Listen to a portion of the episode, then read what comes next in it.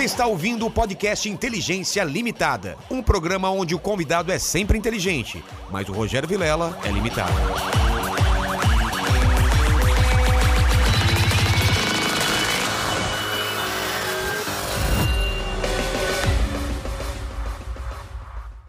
Olá, terráqueos! Como é que você tá? Eu sou o Rogério Vilela e tá começando mais um Inteligência Limitada, o programa onde você já sabe, a inteligência limitada acontece somente por parte do apresentador que vos fala, porque sempre trago pessoas mais inteligentes, mais bacanas e com a vida muito mais o que do que a gente. Muito mais legal que a nossa. Por que, que é mais legal? Porque a gente só fica nesse porão, a, gente, não, sai do daqui. porão, não adianta. A gente faz, a gente faz live todo dia, às vezes duas vezes, a gente não sai desse porão. Então, qualquer pessoa que vem aqui tem uma vida muito mais interessante do que a gente. E não é diferente hoje. Thiago Nigro, obrigado por ter vindo. Muito obrigado, obrigado pelo convite. Agora, cara, minha vida não é tão interessante assim, ah, não. mas você fica no porão todo dia? Não, então, todo então dia já é não. mais interessante. Mas deve ser uma vida interessante ficar É. no porão. É. Aqui. Porra, Fica a sua casa é, cativeiro aqui, é né? você não mostra, cara. É muito massa a sua É casa. legal aqui, Tem né? um cinema aqui, bicho. Tem um sei lá o que que é cinema. Tem uma sala de academia que eu não uso aqui em cima, que só minha mulher usa. É. E tem várias coisas. Tem um, um elevador aqui secreto aqui também. Isso é um elevador? Não, aqui, ó. Nessa portinha aqui Ah, vai para um elevador. que aqui. foda. É. É, então não é tão chato assim. Não, não é legal. Ó, antes de conversar contigo, Thiago, a gente tem que falar com o pessoal da live. Você que tá na live e quer participar, como que funciona Pequeno Mandíbula? Cara, quem quiser mandar a sua pergunta ou o seu comentário, é só mandar um superchat aí acima de 30 reais que a gente lê as melhores perguntas e os melhores comentários. exatamente. E se a pessoa quiser fazer o jabá dela, o anúncio, é só mandar um superchat acima de 150 reais que a gente Exatamente. lê. A gente vai ler os melhores, também não dá pra ler tudo. E pra começar, Thiago, eu, eu sou um cara interesseiro. É mesmo? É, você veio aqui, Caraca. agora tem que ser o melhor presente até agora. Um investidor, um cara que É, fala de dinheiro. É um presente inútil, imagino que sejam uns dólares que ele não tá usando. Porra. Uma, sei ele- lá, um que ele deixou- euro. Eu estaria usando. que ele É. deixou na poupança. Que ele deixou É na inútil. poupança, que é uma coisa inútil, exatamente. Pô, tá estudando, Boa, tá cara, é. estudando. Não, cara, eu, Eu olha pre- só. Tava falando com o meu time, eles falaram, cara, tem que trazer um presente inútil. Eu falei, É. porra, o que eu levo? E eu fiquei pensando muito nisso, tá? E é o seguinte, eu trouxe um cinto, bicho. Eu nunca um esperava cinto. isso, mandíbula. Eu trouxe Um cinto, cara. E É. tá mais ou menos novo, dá pra usar aqui. Mas por que, que ele é inútil? Não, você emagreceu, engordou e não serve mais? Cara, tem toda uma história. Tem a história do que é o motivo do porque eu trouxe ele, Tá. e tem o que aconteceu há uma hora atrás com esse cinto, que deixa a história um pouco mais legal. Tá. que foi o seguinte: porra, por que, que eu trouxe o cinto? Eu falei, cara, o que, que eu trago que é inútil, bicho? Sei lá, né? E eu falei, meu, já sei, é um cinto, porque é, eu não uso mais cinto. né? então, assim, as pessoas porra, na internet me conhecem como primo rico e tudo É. isso. Por uma questão de grana, eu falo de grana, de negócios, de dinheiro, de investimentos. E o que aconteceu foi que eu, ah, eu, eu adquiri o direito de me vestir do jeito que eu quiser. Isso é muito bom. Isso é muito bom. É muito É a liberdade mesmo, né? Essa pra mim é uma das maiores conquistas que eu tenho. Não é de me vestir, mas é de poder ser quem eu quiser. Sabe que eu, desde criança, só tinha isso na minha cabeça. Eu via meu pai chegar engravatado em casa, odiando o trabalho. E eu falei, eu não quero trabalhar de terno e gravata. Foi a única coisa que tive na minha cabeça. É, meu. É. Caralho, cara, olha só, imagina, a gente faz de tudo na nossa vida. A gente trabalha, a gente rala, acorda cedo pra caramba, chega tarde, se fode a vida inteira. E o pior de tudo é que, mesmo fazendo tudo isso, você não pode ser quem você é de verdade. É? né? E muitas vezes nem com as pessoas que você gosta. né? É, então, uma das maiores conquistas da minha vida é poder construir um ambiente no meu negócio em que eu possa me vestir do jeito que eu quiser, ser quem eu quiser e, porra, e tomar whisky quando eu quiser. Exatamente. É, então, Aliás, É, cara, isso é uma conquista muito grande. E aí, ao longo desse caminho, eu adquiri um hábito de me vestir do mesmo jeito todo dia. Eu uso camiseta preta todo dia e calça de moletom. Esse é o meu estilo. eu acho que a calça de moletom é um caminho sem volta. Porque de- a partir do momento que eu comecei volta. a né? usar calça de moletom... Mandíbula, você já me viu algum dia aqui sem ser calça de moletom? Não. Em show, cara. Em show. Eu comecei a fazer show de stand-up com calça de moletom, nunca mais consegui. É foda, né? Porque é muito gostoso. O problema é que é daí pra baixo, né, bicho? É. Porque aí você fala, puta, agora peraí. Ah, vou, Pantufa- vou meter um crocs, tá ligado? vou meter um crocs. Aí é Por um caminho sem volta mesmo. Fudeu. É. Aí você vai e vai piorando. Vai não, agora piorando. eu vou tirar a meia. Cara, fudeu. Agora eu vou tirar a cueca, né? Cueca não dá. Você vai, tipo, É, num nível cara. assim. Então, assim, é- isso pra mim é uma grande vitória. E por Mas isso que eu trouxe você cinto, recente cara. isso, de você Ah, conseguir se não. vestir, porque eu Isso. imagino que no começo da carreira você ainda tinha que uma coisa mais formal, Não, né? no começo da carreira era isso. Porque É. como eu trabalhava com investimentos, eu precisava cuidar dos investimentos dos outros. É. E eu ganharia muito dinheiro se eu tivesse clientes que tinham muito dinheiro. E os clientes que tinham muito dinheiro eram os mais velhos. É. Então, porra, eu precisava falar com os mais velhos. Eu não era o Thiago Negro, ninguém me conhecia. Então eu tinha que chegar e, porra, passar uma primeira impressão. Hoje eu chego e as pessoas geralmente já me conhecem. Então eu não preciso disso. Exatamente. Então na época eu chegava de terno, gravata. E, cara, eu não tinha carro, eu, eu ia de metrô, de ônibus, chegava suado, me secava no banheiro. Caralho, então pelo menos tinha que estar de terno e gravata, né? E, pô, sei lá, fazer uns quatro anos que eu comecei a me mudar completamente. E hoje, cara, é assim. Não usa Todo mais mundo- cinto. Você falou que essa é a história antiga e a história Isso. recente. Essa história é antiga. A história recente. tá rindo. A história recente é o seguinte: é que eu tinha decidido que ia trazer um cinto hoje de manhã. tá. Eu falei, não, vai ser um cinto. Mas quando deu, sei lá, agora é umas oito e pouco, É. né? Quando deu umas seis e pouco, a gente fica lá em Alphaville, né? A gente tem o escritório lá em Alphaville. Eu tava terminando de gravar um podcast. A gente tá gravando um podcast com um, cara que eu tava contando aqui que tem quase 8 bilhões de reais. E aí, pelo time, eu falei, cara, não vai dar tempo de passar em casa. Ah. Eu olhei pra ele, um cara com 8 bilhões de reais, CEO de uma companhia. pegou, aberto. pediu Eu falei, bicho, vou falar um negócio pra você real. A gente tá tomando uísque aqui. Acho que a gente desenvolveu uma certa, um certo relacionamento É. aqui. E eu preciso levar um, um cinto pra lá. Não, não, não. Você não pediu pra um cara de 8 milhões de reais falar, me dá o seu É, cinto. Aí ele falou assim, ó. E você precisa de um cinto? Aí eu falei, mas calma, eu, eu prometo que eu vou te devolver. Eu falei, não, que isso, pera, pera aí. Aí ele foi pegar o cinto dele, aí o Kaique falou, Thiago, pelo amor de Deus. Aí o Kaique foi lá no nosso time de tecnologia, falou, alguém tem um cinto aí? O cara tava tirando o cinto dele pra me dar. Cara, isso aqui Aí é... o Kaique veio falar, achei um cinto! Aí ele pegou um cinto com uma pessoa do nosso time de tecnologia. Caramba, mas o cara tava disposto a dar o cinto. Tava? Porra, meu. Pô, você acha Animal. que é um cinto pro cara, Pô, né? que é um É. cinto. Ah, mas, porra, a história é legal. É história pra contar, né? Exatamente, cara. Exatamente. Eu vi, eu, eu, eu vi o o Ronaldo Fenômeno, né? ele contava que ele não comprava roupa, ele chegava no lugar sem mala, sem nada e comprava a roupa que ele usava no próprio lugar. Vou pra França, por exemplo. Eu vi que ele, sabia? Ele não levava roupa. E é, É só com a roupa do E a corpo. roupa do corpo e lá eu compro a roupa. Caraca. Pô, mas você sabe que é, não necessariamente é tão ruim fazer isso, cara. Porque, pra mim, eu uso a mesma roupa todo dia. É, Cara, camiseta preta, 9 dólares, bicho. exatamente. 9 dólares. Facinho, chega Tá no outro lugar, cueca.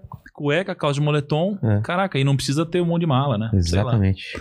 Uma e a gente boa. tava falando antes daqui que como é complicado esse negócio de viajar muito, né? E você pega avião, pega van, vai fazer show, vai fazer palestra e tal.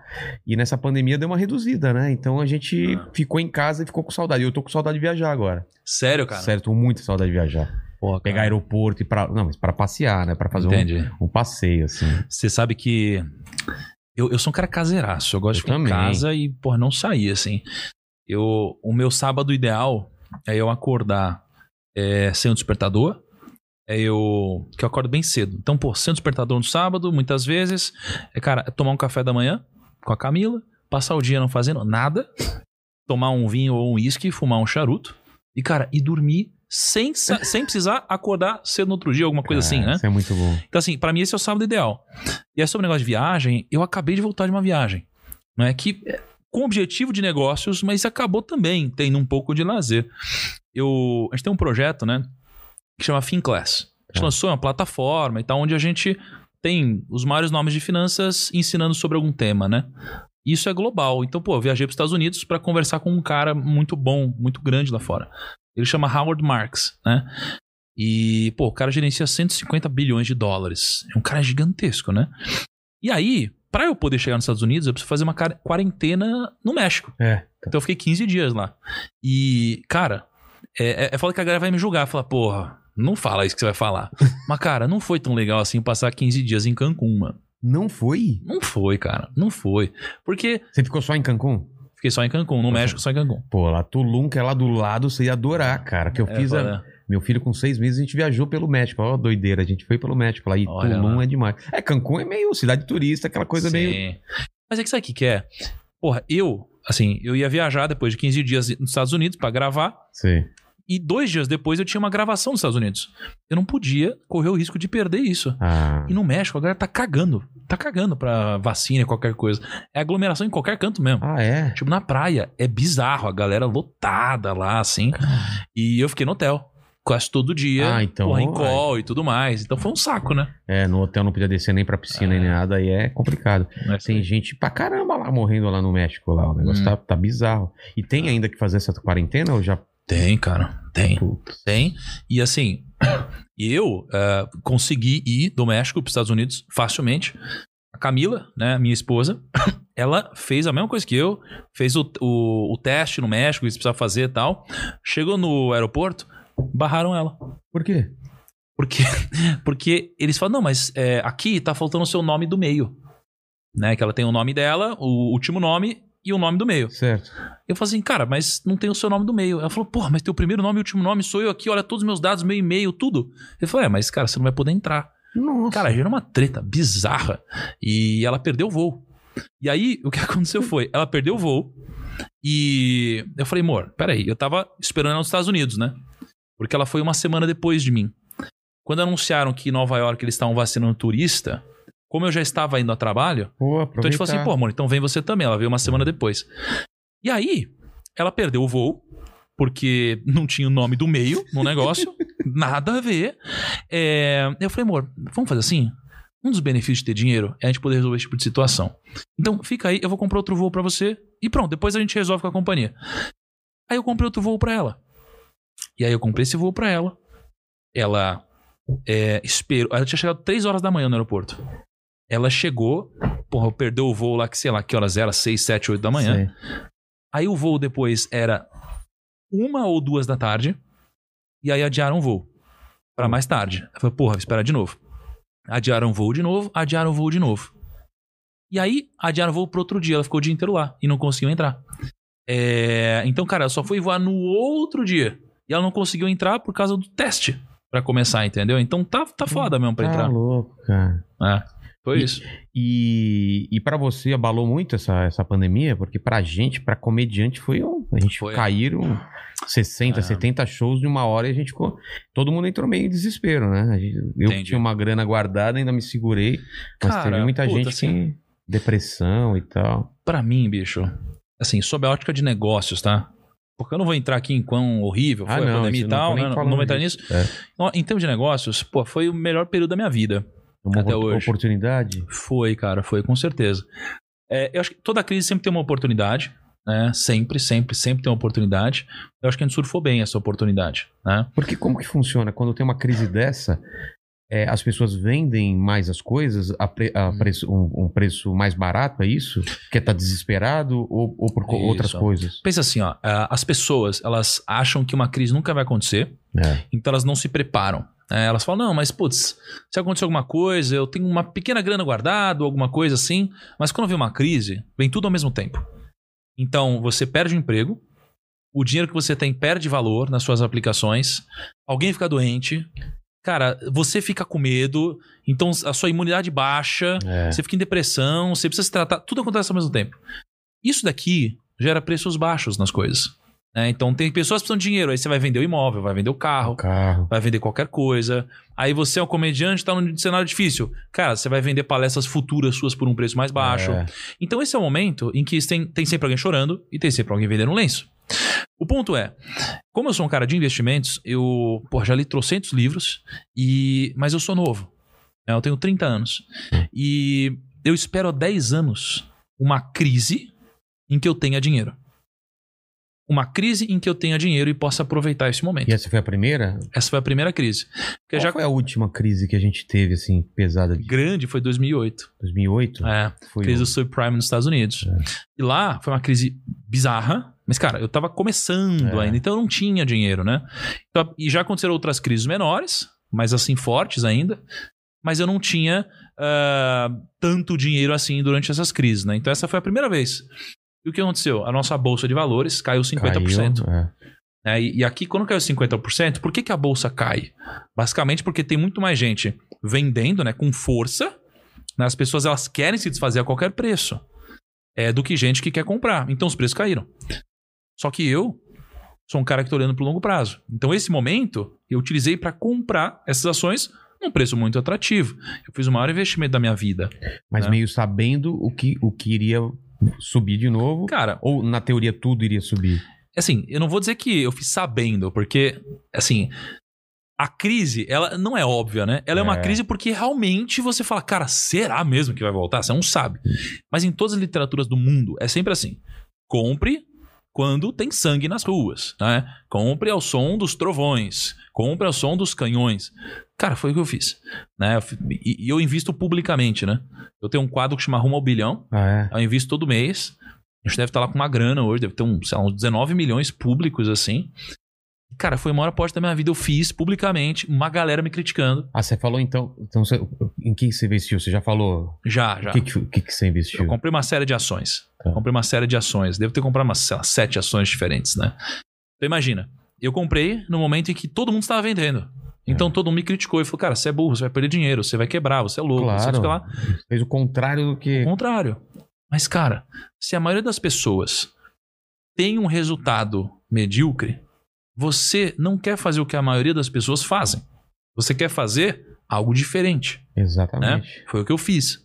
E as ações subiram, poxa, já talvez algo em torno de 130%. Já no período de recuperaram? um ano. Exatamente, né? Então, assim, esse tipo de coisa aparece pontualmente. É coisa que aparece de 5 em 5 anos ou de 10 em 10 anos. E quando aparece, você precisa estar preparado para aproveitar. E você estava você tava percebendo já esse, essa- esse movimento do- das empresas digitais, de quem faz venda digital, que isso ia. Ou só depois que aconteceu a pandemia mesmo que deu para Ah. sentir. Porque, pô, Mercado Livre, tudo, cara, os caras ganharam muito, né? Era muita grana. Eu fiquei viciado no Mercado Livre. Sabe, vício, vício mesmo. Hoje. É mesmo? Mas você negocia, compra e vende, assim? Não, só compro. Só compra? É, para não sair Pô. de casa, eu compro Ah. tudo. Tudo, Ah, tá. tudo pelo Mercado Livre. Eu te entendo. Eu sou assim com iFood, Rappi. essas Exatamente, iFood e tal. Eu, cara, eu, eu fiquei viciado nessas compras. Porque antes a gente, ah, vamos sair hoje e tal. E eu já gosto de ficar de ca- em casa, então assim, tudo. Moletones. Moletom, tudo vem pra cá, tudo vem até minha casa. Perfeito. Então, você tinha, você teve essa leitura já há um tempo? Cara, assim, é... contar uma historinha aqui rápida. Eu acho que quando você tá falando de, de meu sucesso, já, hein? é? É, Quando você tá falando de sucesso, de você acertar o timing das coisas, eu acho que tem algumas coisas que você precisa ter em mente. Tá. É assim, você tem um primeiro grau de pensamento, né? O primeiro grau de pensamento é um pensamento medíocre. É o pensamento que a maioria das pessoas tem em relação às coisas, tá? Quando a pessoa tem um primeiro grau de pensamento, elas nunca, nunca vão atingir qualquer tipo de sucesso financeiro. O que é mediocridade? É assim, você olha para uma Ferrari e você fala: esse carro é incrível. Esse carro é muito bonito, esse carro é bacana, ele faz de 0 a 100, sei lá quantos segundos. Legal. Esse é o primeiro grau de pensamento. Ah, tá. É uma coisa óbvia. É o que todo mundo pensa É, tá. quando vê uma Ferrari, né? O que, que é o segundo grau de pensamento? É quando você pensa assim, cara, legal esse carro, é, mas quem dirige essa Ferrari? Hum, Como que essa pessoa pensa? Onde ela trabalha? Como ela conseguiu ganhar dinheiro de fato para poder comprar esse carro? Esse é um segundo grau de pensamento, né? Isso daqui deve ser aplicado em tudo na vida. Né? Então, você olha para o cenário de podcasts, o que está acontecendo hoje, e você fala, nossa, olha que legal aqui, esse podcast é legal, esse podcast é legal. Caralho, olha que podcast legal, tá bombando aqui. É. Ele é top. Esse é o primeiro grau de pensamento. O segundo é, ele é top, mas como que ele conseguiu fazer isso? Será É, que eu posso fazer igual cara? também? Por quê? Como que ele pensa e tal? E aí você consegue fazer também. Então isso daqui é o que eu sempre tento aplicar na minha uma vida. engenharia, engenharia reversa, talvez? É, eu acho que seria uma evolução de um pensamento, né? Ah, Então é sempre você pensar num segundo nível de pensamento. Na bolsa foi assim. Pô, tá tudo caindo. A bolsa caiu 50%. A economia tá ruim. As pessoas acham que as empresas vão quebrar. As pessoas estão com medo. Mas se todo mundo acha isso, esse é o primeiro pensamento. será que já não tá no preço as coisas? Aí você vai pro segundo pensamento. É. Porra, então eu vou fazer o contrário, né? Então, porque, se respondendo a sua pergunta sobre se eu achava ou sabia alguma coisa assim do marketing digital e tudo. Esse é o segundo grau de pensamento. O terceiro grau, para mim, é você pegar as tendências. As tendências do mercado, né? Então, por exemplo, eu comecei a surfar uma tendência que é a tendência do mercado financeiro, a tendência da educação financeira no Brasil. Sei. A gente tem hoje é, 3,6 milhões, mais ou menos, de investidores na Bolsa. Só que quando eu comecei, a gente tinha 300 mil pessoas investindo na Bolsa. E eu acredito que a gente vai ter 100 milhões de pessoas investindo na Bolsa em algum momento. É uma tendência que é difícil segurar. É quando você pega uma avalanche, você está embaixo dela, você tenta segurar ela. Não dá para segurar, né? Então, quando você fala do marketing digital, não dá para segurar o marketing digital. É. Eu- tá- você falou do Mercado Livre, tá todo mundo indo para isso, inclusive grandes empresas. Então, eu me posicionei no marketing digital. Eu não sabia que iria vir uma pandemia, alguma coisa assim. Mas quando apareceu, eu estava preparado para surfar essa onda Já melhor que os colocou o outros. pé lá porque sabia que. Exatamente. Então, assim, se você se posicionar nas tendências antes dos outros, você tem benefício. E o problema é a tendência, ela serve para você se preparar para ela. Exatamente. E, aliás, você deve se preparar para a tendência e não para o que acontece hoje. Então isso é um grande erro.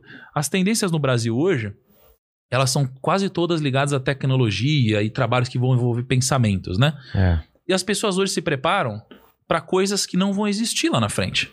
Então elas estão se preparando para coisas que não fazem nenhum sentido, ao invés de se preparar para as tendências, que foi um pouco do que eu fiz com marketing digital. E aí eu pude surfar antes dos outros, né? É, pra falar em surfar, eu costumo usar um exemplo aqui, porque o pessoal Você fala. pôs pra mim? Pois, pois. Quer colocar mais? É. É Acho que você não pôs mim. Ah, tá. Eu costumo falar uma coisa que tem até a ver com o que você falou de surfar, né? Porque as pessoas às vezes querem entrar na onda quando ela já tá quebrada, né? Hum. E o ideal é você entrar na onda quando ela tá começando a se formar. Então eu vejo muita gente entrando agora no podcast porque, nossa, a onda agora é podcast. Só que ele não notou quando essa onda tava começando a se formar. E agora ela já quebrou, né? Tem, sei lá, 300, 400 podcasts. Claro que dá, mas é mais difícil você entrar numa onda quebrada, né? Perfeito. Quando você perfeito. começa. E, e o- e o stand-up também eu percebi isso, assim. Quando aquela onda tava começando a se formar e a galera entrou, é sempre mais fácil do que quando já tá quebrado e tá todo mundo tentando Muito. surfar, né? Cara, e olha que legal. Assim, pensa a câmera digital, Certo. né? A Kodak, ela... Que hoje todo mundo... Ah, Kodak quebrada e não sei o que lá, né? A Kodak inventou a câmera digital. Ela É. inventou? Ou inventou, foi uma das primeiras a fazer, a, a lançar de fato isso. Só que o que aconteceu? Ela lançou com puta inovação e tal, e não teve aderência. E aí, ela lançou, investiu muito dinheiro, as pessoas não aderiram. Com o passar do tempo, ela descontinuou a câmera digital. Olha que louco. Que louco. E depois disso veio a câmera digital e praticamente quebrou a Kodak. É, porque ela tava no filme ainda, no, no processo. Exato. Então, todas as tendências, elas sempre acontecem, ou quase sempre acontecem assim. Foi assim com uma espécie de um iPad também, É. né? Então, assim, você lança, ninguém acredita. Quando você deixa de acreditar, geralmente tem uma pernada pra cima. Exatamente. Isso aconteceu com muita coisa no mundo. E o podcast também, É. né? Então, assim... Quanto tempo tem podcast? Exato. E o podcast em vídeo. É. Você já tinha gente fazendo em vídeo, aí todo mundo falou, não, nada a ver, podcast é áudio. Aí, de repente, tum, aí começou a bombar. É, e se, e- se você olha para os Estados Unidos, o Joe Rogan já tava bombando, quer dizer, a tendência é que uma coisa que acontece lá também aconteça aqui. Então, se você vê que lá tá esse movimento acontecendo, talvez aqui aconteça. Então, Perfeito, cara. E assim, uma das melhores formas de você fazer negócios bem-sucedidos é você olhar pra fora. É. né? Então, por exemplo, a XP Investimentos, ela porra, é uma das maiores corretoras do Brasil, né? Ela tem um momento que ela começou a crescer muito. E foi quando ela fez uma coisa muito simples, cara. Ela olhou pra fora, tinha um player lá fora chamado Charlie Schwab, que é a mesma coisa que a XP aqui. E eles fizeram um esquema que eles abriram a plataforma deles para poder investir em vários lugares pela Charlie Schwab. E a XP olhou e falou: peraí, por que eu não faço isso também? Aí ela criou o conceito de shopping center financeiro, fez isso. E ela explodiu e virou a XP. Então, uma forma muito simples de você crescer é você olhar o que está dando certo lá fora, ainda não deu certo aqui, e você faz isso. E você quer um exemplo inverso? Finanças. É. Os nossos canais de finanças aqui são os maiores do mundo. Ah, é? Do mundo, nenhum lugar. Só não sei em relação à China, não consigo acompanhar lá. É, lá é um, é um universo totalmente diferente. Exato. Mas, tirando a China, é o maior. São os maiores. Caramba. E aí, lá, você tem canais de finanças agora que estão crescendo muito, não são maiores do que os nossos no Brasil ainda, mas estão fazendo exatamente o que a gente faz aqui. Eles estão olhando pra cá, pra ver o que, que deu certo. Olhando ou não, tá igual. É. Ou seja, porra, é só você olhar porque tá dando certo em algum outro lugar e trazer pra cá. Por isso que você ser um cara que consome conteúdo, que é antenado em outras línguas, te dá vantagem competitiva. E, o- e o que eu percebo também, por exemplo, Netflix. A Netflix começou, se não me engano, fazendo aluguel de, de filmes, né? Era uma- um negócio que você É. fazia o preço, você entregava em casa e tal. E quem diria que a, a Blockbuster ia quebrar e, e- e o- e o, e o streaming ia, ia ser o que é hoje, né? Cara, eu queria muito saber quanto que vale a marca Blockbuster hoje. Porque, porra, Cara, eu não sei. a empresa não vale ainda? nada. Eu acho que porque existe acho que uma única unidade, não existe da Blockbuster? É em uma mesmo? cidade lá, é. Deve ser uma coisa Pô. meio romântica. A galera vai É, lá pra ah, lembrar, né? Ah, que doido. foda. Cara, e não, e não faz muito tempo. Até ontem, para, mim, parece que até ontem eu tava indo na Blockbuster pegar filme e Era fazer. muito bom, né? Era cara? muito bom aquela sensação, né? É muito bom, É cara. que nem a gente tava conversando aqui também com, com o Del Deb ontem sobre a banca, né? A banca meio que também tá, tá sumindo. Aquela coisa. Você, quando criança, você não ia na banca Era ver se saiu o seu, o seu gibi, se não sei o quê. É, É. Perdeu essa, essa coisa, né? Perdeu muito, cara. Perdeu, Perdeu. muito.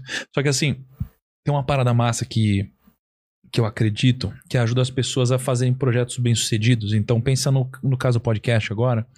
Por que, que a maioria dos podcasts estão nascendo hoje acho que vão morrer? Rápido, rapidamente, assim. Porque eles são copiadores, É. né?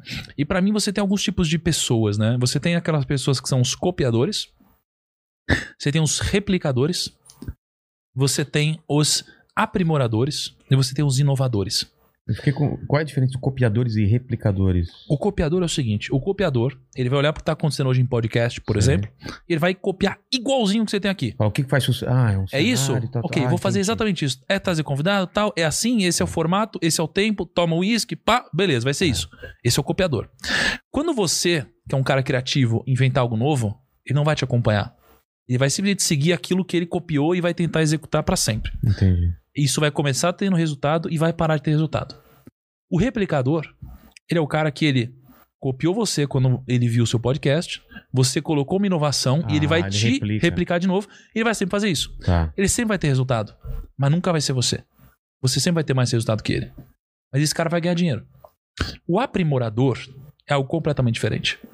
Ele olha pro que tá dando certo, ele replica isso, mas coloca uma aprimoração. Ele coloca algo Uma criativamente assinatura diferente. dele. Exato. Ele faz algo diferente, né? É, Então ele olha pro podcast e ele fala, puta, legal, isso aqui tá dando certo.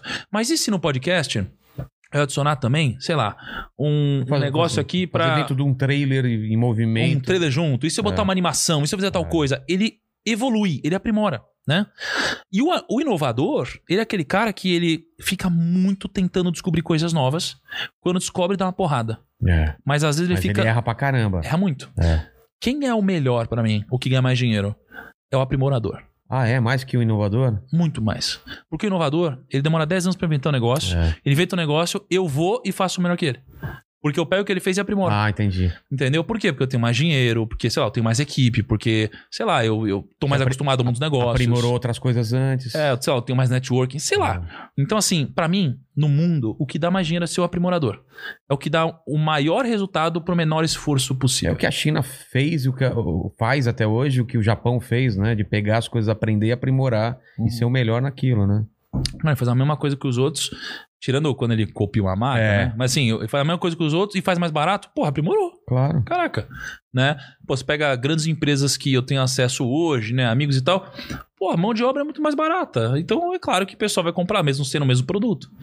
Então, assim, é isso. Pra mim tem que ser um aprimorador. É a melhor relação de resultado versus esforço. Exatamente. Por falar em ap- aprimorar, vou fazer uma pausa aqui, né, Mandíbula? Porque as pessoas aqui, tem muita gente que assiste a gente que é ligado em tecnologia, não é? Pode comer essas balinhas aqui. Pode, pode. Essa jujuba faz sucesso aqui. Ela não sei o que, que tem que as pessoas adoram essa jujuba. E a Tribe tá com a gente, é uma escola com, com enfoque para desenvolvimento web, não é? E eles têm uma, eles têm uma coisa muito legal que é eles, eles ensinam a, a, a programar e ensinam a trabalhar. Como que é esse negócio? Explica pra gente, Mandíbula. Cara, a Tribe é uma escola de altíssima qualidade, né? Pra começar. Então é isso aí. É... Você. Opa, me enrolei aqui, me perdão. Não, o que, o que- eu ia falar é que é, eles garantem que você vai trabalhar. Exatamente. Entendeu? Você, você tem a opção de pagar só depois que você já tiver empregado. Por quê? Porque eles têm mais de 1.500 horas lá, o, o plano deles, o, a- a- o curso, e ainda eles têm, eles têm um esquema com as empresas, né? Eles já têm um esquema com mais de 75 empresas, se eu não me engano, né? Que eles já te encaminham para essas empresas. E o legal que eu tava vendo aí na, na pesquisa, não sei se você sabe, Thiago, de, das cinco, primeira tur- cinco primeiras turmas, quan- qual foi a taxa de gente que está empregada depois de cinco meses? Depois de três meses. Três meses? Três meses. Quanto? 96%. 96%. É, muito, é, muita, é uma taxa muito alta de gente que estudou lá e já está empregado. E o link vai. tá- como que é o esquema? O link vai estar na, na descrição, né? Cara, o link já tá na descrição, o QR Code tá na tela. Tá. Então o pessoal pode entrar aí também e obter todas as informações sobre o curso da Tribe.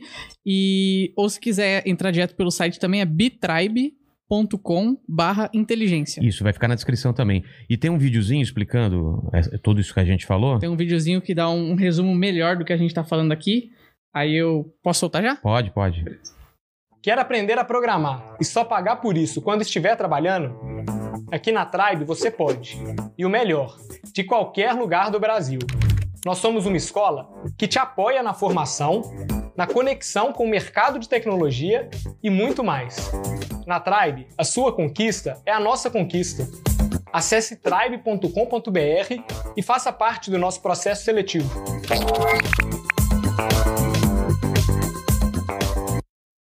É isso aí, as informações estão aí e o link tá na descrição. Vamos voltar aqui, porque, Thiago, eu tava pensando em outra coisa enquanto eu tava falando sobre a Tribe, que é essa coisa de, de você antever as coisas.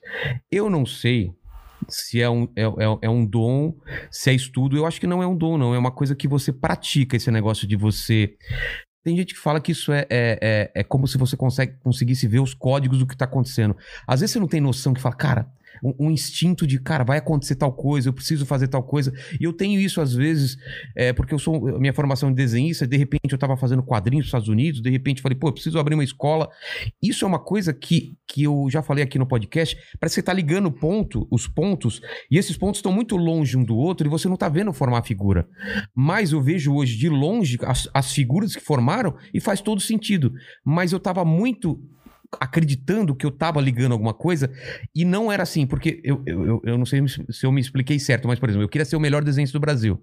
Vou fazer desenho, vou, vou estudar para ser isso e tal. De repente aparece uma, uma oportunidade de fazer desenho animado. Eu falo, cara, não é o que eu pensava, mas, cara, tá dentro e eu, eu quero fazer desenho animado. Liguei outro ponto do desenho animado, eu falei, por que, que eu não crio um canal de desenho animado meu, com personagem meu, em vez de fazer pro, pro, pra publicidade? Você entendeu? Eu vou criar, ligando uns pontos que não, não tem muita lógica se você pensar que você tinha um foco numa carreira. Mas eu vendo hoje, todos esse, esses pontos que eu liguei fazem um desenho. Uhum. Isso eu não sei se é uma coisa de dom, se é uma coisa que você aprende, mas eu, eu, eu, percebo que quanto mais eu fui ficando velho, mais eu fiquei atento a essas, não sei se é tendências ou esses movimentos que foram aparecendo para mim e dizendo sim para alguns e não para outros. Porque a gente, na vida, é cheio de opções. Você pode, né? Você aparece um cara falando, vamos fazer tal coisa, você pode falar sim ou não. Aquilo pode levar 15 anos da sua vida e ser bom, ou uhum. pode te atrasar 15 anos.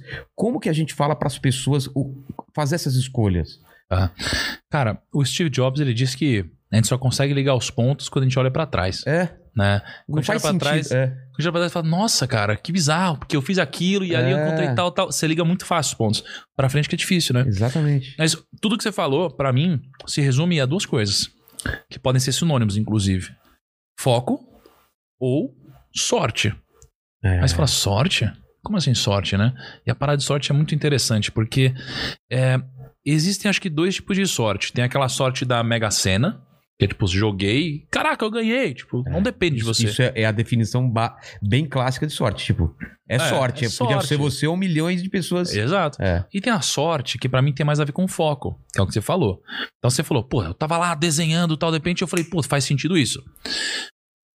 Para mim, imagina o seguinte: você, é, você decidiu comprar um carro. Tá. Aliás, você tá muito afim de comprar um carro e de uma cor específica. Começa a aparecer só esse carro para você. Isso aconteceu agora. Comecei, não é? Queria comprar um carro híbrido e comecei só a ver carro híbrido. híbrido na rua e elétrico. Eu falei, cara, não sabia que tinha tanto carro elétrico assim na rua. É, você fala, caraca, que bizarro. E aí, as mulheres, elas vão entender o seguinte: você fica grávida, de repente, todas as mulheres estão grávidas. É. Você fala, caraca, todas as mulheres estão grávidas. Você começa a se relacionar com pessoas que também são casais, estão grávidos e tudo mais. Você fala, nossa, que louco. E isso daqui é... tem uma outra coisa que as pessoas chamam de lei da atração. E as pessoas falam, nossa, você imagina, mentaliza aquilo e acontece. Eu não acredito nisso. Mas funciona. Como assim você não acredita, mas funciona? Pô, é simples. É porque a lei da atração, para mim, tem a ver com foco. É. Né? E o foco significa que tudo que você focar de fato, você vai passar a reconhecer ao seu redor. Você já tinha ao seu redor. É um reconhecimento de padrões. É. Porque quando você bota alguma coisa na sua mente, você começa a reconhecer o que já está ao seu redor. É. E tudo isso já está ao seu redor. As oportunidades. Não... Ah, então, assim, quando você fala das oportunidades, elas já estão ao seu redor.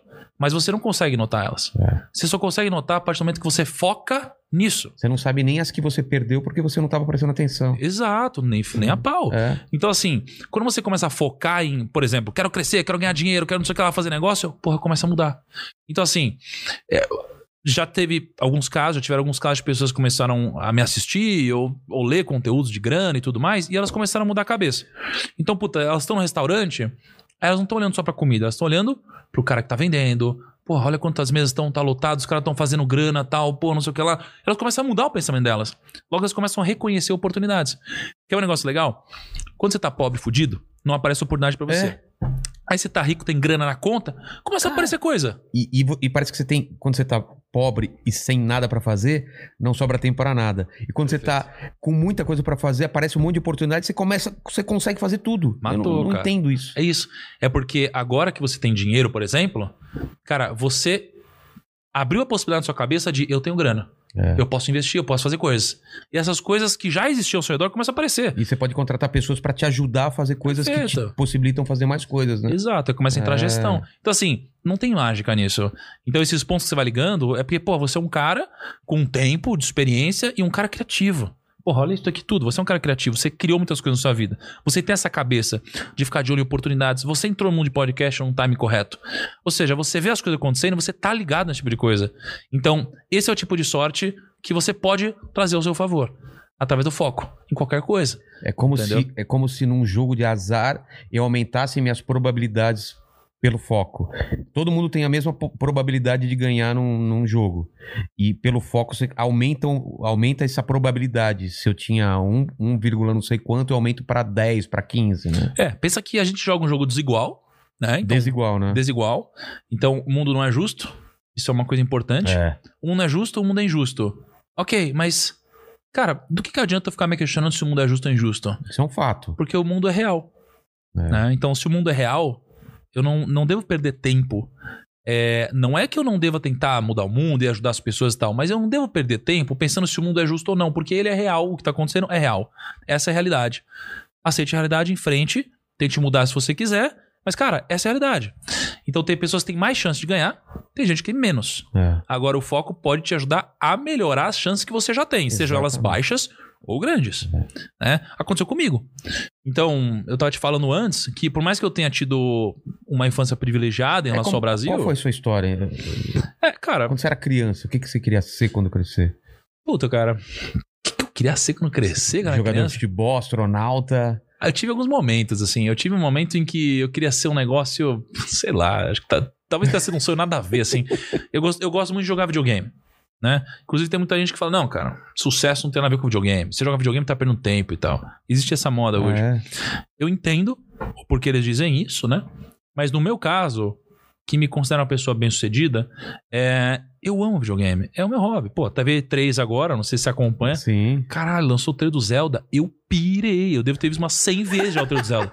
Não, você não tá entendendo, cara. O meu hobby, bicho, é estátuas de videogame, não sei o que lá. Eu, é bizarro. Eu assisti o trailer do Zelda milhares de vezes. Eu choro, eu curto muito Zelda, sabe? E. E aí, teve um momento da minha vida que eu jogava muito videogame. E. E na, no- na minha época, acho que na sua também, você não tinha internet igual tem hoje e Não, tal. não. Então você lia revista, mas, mesmo. cara, a revista demorava um mês pra sair. Então você tinha o detonado de um jogo É. e não tinha. Então você tinha que esperar um mês. E quando saiu o mês, não saiu o detonado inteiro. Era uma página do detonado e você tinha que esperando. E aí tinha um telefone que você ligava. No meu caso, na Nintendo World, sei lá. Sim. Eu ligava. E aí você falava, cara, eu tô nessa parte do jogo, como que eu faço pra passar? e o cara que sabia tudo do jogo. Ele É. falou, mano, você vai, faz isso, faz aquilo e tal. E eu falei, eu quero ser esse cara. Tem um eu crescer, documentário sobre isso, sobre videogame, Tem, que né? falava com um cara que É. era esse cara que. Eu queria ser esse cara. Caramba. Meu sonho era ser esse cara, quando eu era mais novo, né? Aí eu fui crescendo. E, cara, nem sei o que eu quis. Já quis ser um monte de coisa que eu não cresci, acho que como todo mundo. Mas num determinado momento que eu não quis de verdade, Sim. eu quis é, ser rico. Eu quis ser rico, né? E Como um fim mesmo? como um fim. Então as pessoas falam, não, mas tá louco, o dinheiro nunca pode ser o fim. E eu discordo. Ah, é? E eu já vou te explicar. Tá. Eu discordo. Eu acho que, só que, por exemplo, o dinheiro não pode ser um fim, o dinheiro não come felicidade. Cara, peraí. Não, eu não con- isso eu já não, Não, concordo. Quem fala que dinheiro não come felicidade, geralmente é uma pessoa que não tem grana, É. entendeu? É, mas qual que é o ponto aqui? Eu queria ser rico. E aí, porra, você é bombardeado na sua vida por filmes de Hollywood. E uma série de outras coisas. Comerciais. E você tem estereótipos de profissões, né? É. O estereótipo de quem trabalha no mercado financeiro é que essa pessoa trabalha demais e é rica. É. Né? Eu queria ser esse cara. E vendo especialmente filmes de mercado financeiro, né? E aí eu vi um desses filmes. Aí eu falei, quero trabalhar no mercado financeiro. Ah, meus pais eh, me fizeram algo muito privilegiado, me deram 5 mil reais quando eu fiz 18 anos. Eh, eu peguei esse dinheiro e investi na bolsa de valores, porque nos filmes é assim que as pessoas ficavam ricas. E com algum conhecimento? Esse foi o problema. Esse é o Na problema. loucura. Na loucura. Só que assim, qual que é o ponto? É. Existe um efeito que acontece com as pessoas que começam a investir que por algum motivo elas acham que elas são fodas quando elas começam a investir. Todo mundo começa a investir acha que é foda, acha que é investidor. Você comprou aqui uma ação, tal, home broker, caralho, sou foda. Todo mundo. E eu também. E quando eu com- comprei ações, eu achei que eu era o investidor e agora eu ia ficar muito rico. E que 5 mil reais iam virar um milhão de reais. Mas eu não tinha nenhum parâmetro do que poderia acontecer. Né? Não é que, poxa, olha, a média é que 5 mil vão virar 6 mil, depois 7. Não, era 1 milhão. E 5 mil viraram zero em uma semana. Caramba. Exatamente. E isso daqui, é... porra, foi uma, uma abertura que deu na minha vida quando eu era muito novo para começar a estudar de verdade, porque eu nunca tinha estudado mercado financeiro direito. Eu comecei a estudar, é, cara, me apaixonei pelo mercado ao longo do caminho e falei, quero trabalhar no mercado. E o que aconteceu aqui é que eu comecei a fazer um monte de entrevista, né, de emprego, não sei o que lá, ninguém quis me contratar, fui negado um monte de banco, fui humilhado numa entrevista. E nessa entrevista que eu fui humilhado por um banco internacional, eu falei, cara, quer saber? Mas humilhado por quê? Não, porque eu cheguei na entrevista final de um banco que eu queria muito trabalhar. Ele falou assim, cara, você devia ter vergonha da faculdade que você faz. E era? Que era Relações Internacionais. Tá. Eu falei, cara, não, nada a ver, não sei o que lá. Não passei. Tá. E, e aí isso daqui me deu o gancho de, quer saber, você não vai me contratar, então eu vou construir meu negócio. Construir meu negócio. Só que meu negócio, o que que era meu negócio? É. né? Eu nem sabia direito o que eu estava fazendo, né? Eu construí um escritório de investimentos, então eu ajudava as pessoas a investirem. E eu comecei atrás de clientinho, eu vou atrás desse cara, desse cara e tal. Só que meus amigos eram tudo pobre, né, meu? Tipo, era um universitário, era um não sei o que lá, o cara tinha mil reais, tinha não sei o que lá. Não dá pra ganhar dinheiro. Eu comecei, depois de um tempo, a conseguir atingir os pais. Né? Só que eu demorei alguns anos pra conseguir fazer isso, sabe? E como eu não conseguia sobreviver com a grana que eu ganhava, eu trabalhava de barman, de garçom, eu fui garçom no Outback durante muito tempo, assim. Cantava parabéns lá pro pessoal. Pô, meu, eu quase matei uma velha. Cara, na moral, Parabéns! bicho, eu não, cara, sei lá, tinha uma turminha, né? É. Aí era eu e mais uns três, eu falei, cara, vamos fazer um negócio bizarro. E aí tinha um sorvete, né, cara? É. E aí, quando era parabéns, a gente chamava todo mundo. Aí eu peguei o sorvetinho, bicho, aquele. Nossa, qual que era o nome dele? Era. Era. Eu sei qual que é. Caraca, eu esqueci. É alguma coisa com explosion. Tem um- uma palavra Aqui tem o meio Chocolate Thunder from Down Under, É. mas não é esse. Não aqui é é, o, esse. é o. É um chocolate lá. Tá. Enfim, eu cheguei lá. Cara, eu, eu peguei, esperei ela ficar. Sabe? Eu não tava vendo o que tava acontecendo. Eu cheguei. Pá, eu joguei na mesa. Tipo, o negócio foi parar na parede. Tuf! E a galera chegou, tá gritando. Mano. velha. Não, só, desculpa, só que o que aconteceu? Não era velha, era uma mesa que a gente chegou pra aloprar essa mesa. Sei. No bom sentido, né? A gente tava se divertindo. Só que aí, quando terminou parabéns, mano, tinha uma velha na mesa do lado assim, ó, sem ar. Pegando ar, cara. Aí o gerente puxou a gente de canto, cara. Acho que vocês Falou, exageraram. cara, vocês quase mataram a velha. Não faz isso mais, dá uma advertência na gente. Mas enfim, aí eu fui garçom e trabalhava em balada, madrugada, um monte de coisa, tudo que você pode imaginar. Eu consegui, sobre... eu consegui sobreviver um tempo fazendo isso. Até eu começar a rampar meu negócio e ganhar mais dinheiro. Aí, porra, passou sete anos, um monte de coisa aconteceu. Vendi o meu negócio, ganhei grana de verdade. Foi quando eu ganhei dinheiro de verdade. Até lá, porra, paguei muita dívida. Ah, Né, assim, eu ganhava grana, mas não tinha dinheiro. Então eu ia ganhando e pagando, pagando, pagando. Você paguei gastava dívida. mais do que você Não, ganhava? dívidas familiares, Ah, tá. né? Assim, e, e- e coisas minhas que foram também acontecendo. Vendi carro, vendi tudo que pode imaginar. Porra, ganhei dinheiro ali. E aí, naquele momento, eu entrei na internet. Faz seis anos de hoje. Tá. E aí eu construí o canal Primo Rico. Pô, a gente foi crescendo e hoje a gente é o grupo Primo, não é mais o Primo Rico, né? Em que a gente tem algumas marcas, tem alguns negócios e mudou bastante. Hoje a gente tem, porra, bastante gente no nosso negócio, né? Com todas as aquisições que a gente tá fazendo, a gente tá chegando em 180 pessoas e tal. Caramba. Assim, é um negócio, porra, sério, um negócio que foca em, porra, realmente transformar as pessoas, mudar a educação financeira no país, né?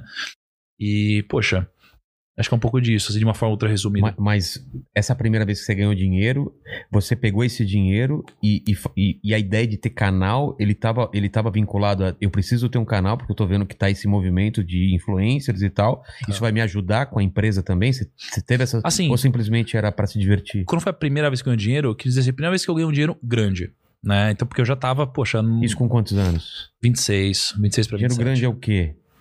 Ah, cara, eu não sei se eu falei público daí, mas alguns milhões. Tá. Ou seja, o suficiente pra viver de renda, Caramba. né? E foi cedo, né, se você for olhar pra pensar. Mas o ponto é, o que eu digo é que quando você acerta a direção, isso é o mais importante. A maioria das É. pessoas não acertam a direção. Pelo menos você sentiu que aquele era, era o seu caminho, né? Isso. Então, tipo, quando, você- quando eu acertei a direção, eu demorei sete anos pra enriquecer. Tá.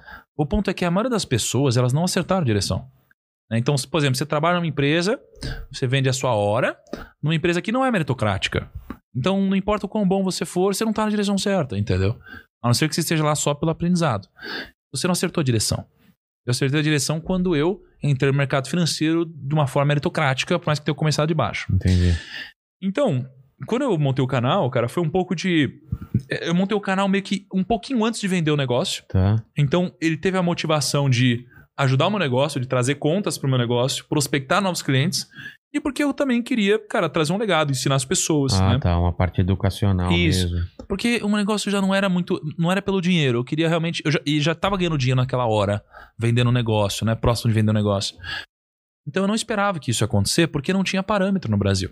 Imagina, nos Estados Unidos não tinha, em nenhum lugar tinha. E no Brasil, porra, um canal top era um canal de 10 para 15 mil inscritos. É, então. Que era de um amigo que eu Você tinha. não imaginava que ia ter milhões de inscritos. Não, não dá pra imaginar que esse É. mercado ia ser criado, né? Eu participei da criação desse mercado, né? Com É. alguns outros influenciadores. Então, assim, eu não imaginava, não tinha parâmetro, enfim. Eu brigava pro mercado financeiro ser melhor visto, crescer, mas não dá pra imaginar. Então não É. dá pra falar que eu acertei, pô, de forma, for- forma racional, sabe? É, porque tinha, essa, tinha muito preconceito com o mercado financeiro, quem trabalhava no mercado financeiro quando era adolescente, assim mesmo. Ah. E hoje realmente a visão é totalmente diferente. Talvez agora com o lance do day trade, né? O pessoal voltou a ter um É. pouco de preconceito. Todo mercado que tá muito bombado, cara, tem isso. Então hoje você tem um puta preconceito, e acho que parcialmente correto, né, com o mercado financeiro, porque, porque assim, você tem, porra, é, um, um- o problema não é o trading, que é você comprar e vender. É, o problema é o que as pessoas fazem com isso, porque é como uma arma, né, cara? A arma pode matar, pode É. salvar, sei lá. É, o trading, tem gente que usa isso como uma forma de enriquecimento.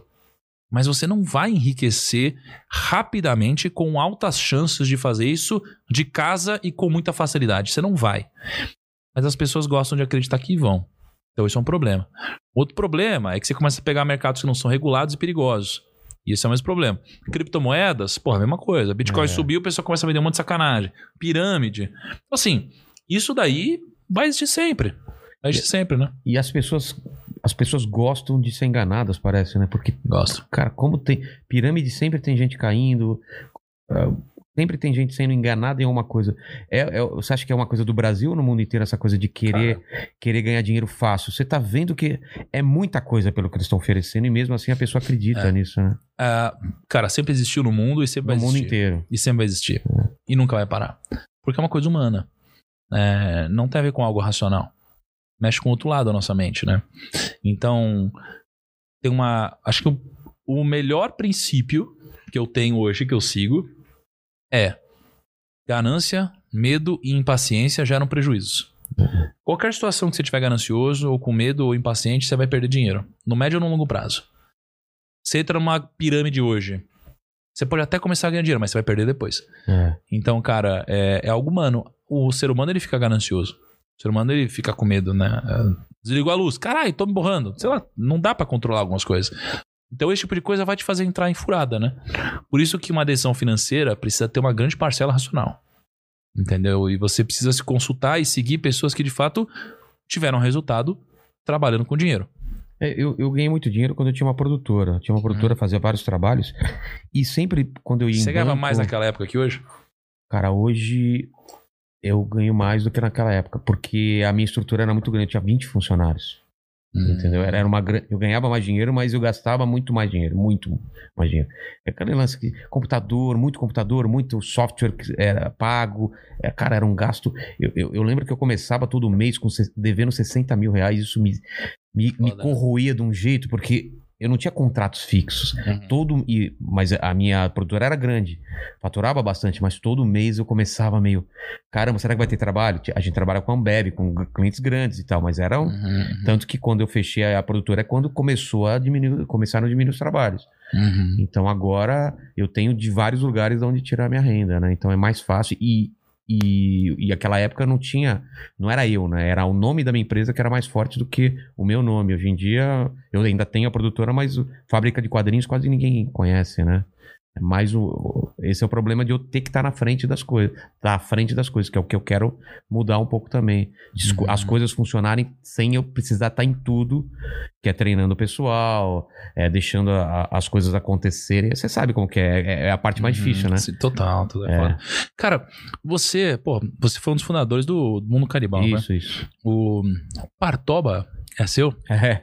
Você não tá ligado o quanto eu já mijei de rir vendo isso. Cara, eu me mijo até hoje, cara. Cara, é bizarro. Bizarro. Eu, eu É o junto. Mister, né? Tirou um mi... Cara, Caralho, cara, eu junto com a Camila, a gente morre. Cara, mas assim, não tem como. O Partol é muito engraçado, bicho. E, e é foda, porque é, uma- é engraçado, porque é muito engraçado, mas ao mesmo tempo eu me sinto mal de Cê- rir. Exatamente, você- ri e se sente mal, eu né? falo assim, cara, será que essa pessoa morreu? É. Caralho. A gente fazia uma né? pesquisa e a gente se propôs a só colocar Ah, vídeos que a gente ok. sabia que as pessoas não morriam. Ah, porque, cara. É, não, tinha umas coisas que o cara tentava fazer Não parkour pular. Você já viu isso? O cara tentava pular do alto num negócio e cair de costa no chão. Você fala, meu Nossa. Deus, cara. Para com isso, cara. É, era muito bom. Isso é bizarro demais, cara. Mas eu nem lembro o que eu tava falando, eu ia completar alguma coisa que era. Você ia falar que Ah, você, você falou de- ficou de- muito ah, rico, então hoje investe nas Bahamas, cara. É, não, não. Eu, Então, eu falei que eu ganhei muito dinheiro na época da produtora e eu sempre tinha um cagaço de perder dinheiro. Mas muito. Não sei se porque meu pai era metalúrgico, sempre falava assim, filho, e sempre assim: tem dinheiro, compra uma casa. Tanto que eu comprei essa casa. Tem dinheiro, compra um carro e. E tipo, investir pra mim sempre foi uma coisa proibida, uma coisa que eu, eu vou de perder dinheiro. Então, quando eu ia para as pessoas, cara, eu quero o mais conservador possível, um negócio que eu não perca dinheiro. E até hoje eu sou cagão assim. Eu não quero é perder dinheiro, entendeu? Mas, cara, você conhece a É história? normal isso? Esse normal, medo é, é o- normal. é quase um pânico. Olha porque sabe? eu falei ganância, medo e paciência. O medo vai te fazer o quê? Perder dinheiro. É. Não vai te fazer Mas sabe por perder, quê? Vai te fazer perder. Porque eu conheci muitas histórias de gente que nem eu, que era quadrinista, era uma- alguém que ah, alcançou uma, uma certa fama e eu encontrava ele velhinho, já que eram os mestres, pobre, cara, sem nada. Eu falei, cara, isso vai acontecer comigo, eu não posso deixar isso acontecer comigo. Isso me deixava muito mal. Hoje em dia eu sou muito mais tranquilo, mas isso sempre meio que foi meio aterrorizante pra mim, porque eu vi muita, É foda, muito né? acontecer isso, É muito. foda, é foda. Sabe? Cara que foi muito bom no passado, um cara que era Tô um artista, que não sei o quê. Aí de repente entrou computador e o cara só sabia fazer o- o- a pintura na mão. Ele ficou pra trás e ficou pobre e perdeu tudo.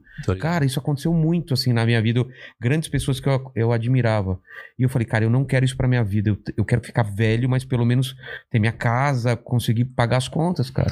E é foda, né? Porque isso é uma coisa que a escola não ensina, né? É, A escola te prepara pra cada idiotice, né? exatamente. É. A ante até após, com, contra, de, desde, em, entre. O que é? Que para, isso? per, perante, Para por. Para, eu já confundi.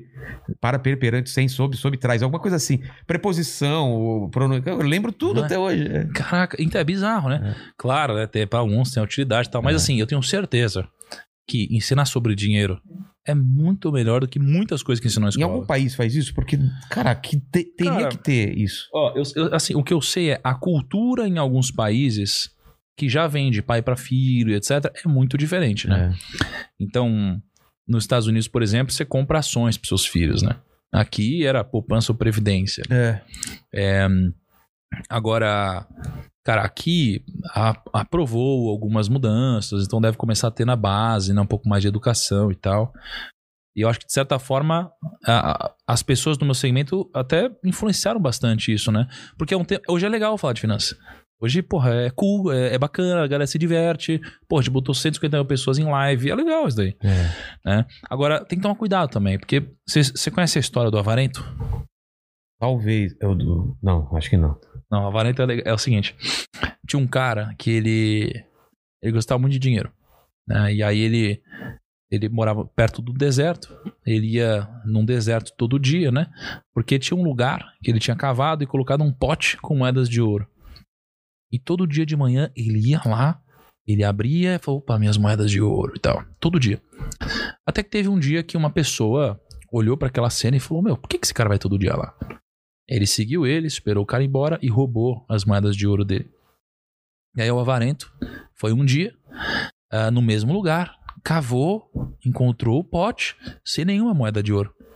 Ele começou a gritar, começou a chorar, começou a ficar desesperado. E ele, pra ele, parece que a vida tinha perdido sentido. E chegou uma pessoa que ouviu ele gritando e falou: Meu Deus, o que aconteceu com você? Tá tudo bem? Ele falou: Não, não tá tudo bem. Roubaram minhas moedas de ouro. Ele falou assim: Cara, como assim? Mas por que que você deixou aqui? Porque você não deixou na sua casa, mais próximo de você, você poderia usar pra comprar alguma coisa se você precisasse. Meu Deus. Ele falou: Cara, eu não deixei em casa porque eu queria esconder, eu, eu nunca ia usar esse dinheiro, eu queria guardar ele aqui, deixar ele guardado. Aí o cara falou: Pera, mas você nunca usaria? Ele falou: Lógico que não, eu só queria guardar. Eu falei: Então, pera aí. Aí ele tirou assim, pegou uma, um pedaço de pedra, né? Falou: Pô, pega essa rocha. Ele falou: Por quê? Ele falou assim: Porque se você nunca ia usar isso aqui, aquelas moedas de ouro têm o mesmo valor dessa rocha. Toma pra você. E foi embora. Então, assim, do que, que adianta a grana, né? Se a gente de fato nunca vai usar a grana, É. né? É que acho que até volta pra aquela história é, que a gente tava falando de se dinheiro compra felicidade. É. Cara, isso é uma das maiores bizarrices que eu vejo. Você acha que dinheiro compra felicidade? Acho que sim. É. A parada é assim, eu também acho, né? Por quê? Eu, eu acho que dá pra ser feliz sem muita grana, mas com dinheiro dá pra ser muito mais feliz. Eu acho que é isso. Olha só. Se você sai na Paulista hoje, você vai perguntando qual é o seu sonho? É. O que as pessoas vão falar? Viajar pra fora do país, comprar uma casa, comprar um carro. Ou até outras coisas, né? Ah, dinheiro não compra saúde. Porra, meu. Pô, aí. Porra, puta plano de saúde, hospital foda, cirurgia cara, sei lá o quê. Você pode ir pros Estados Unidos hoje pra vacinar. É. Entendeu? Então, assim, compra um monte de coisa e que é o sonho das pessoas. Então, compra a felicidade. O ponto que eu percebo só é: quando você pode comprar tudo, você começa a se ligar que, poxa, peraí, tem algo a mais. Mas enquanto você não pode comprar tudo, cara, o dinheiro ele compra felicidade. Né? Então, eu acredito muito nisso. Eu acho que é bullshitagem, eu acho que é hipocrisia você falar que não. É. Especialmente quando você não tem dinheiro.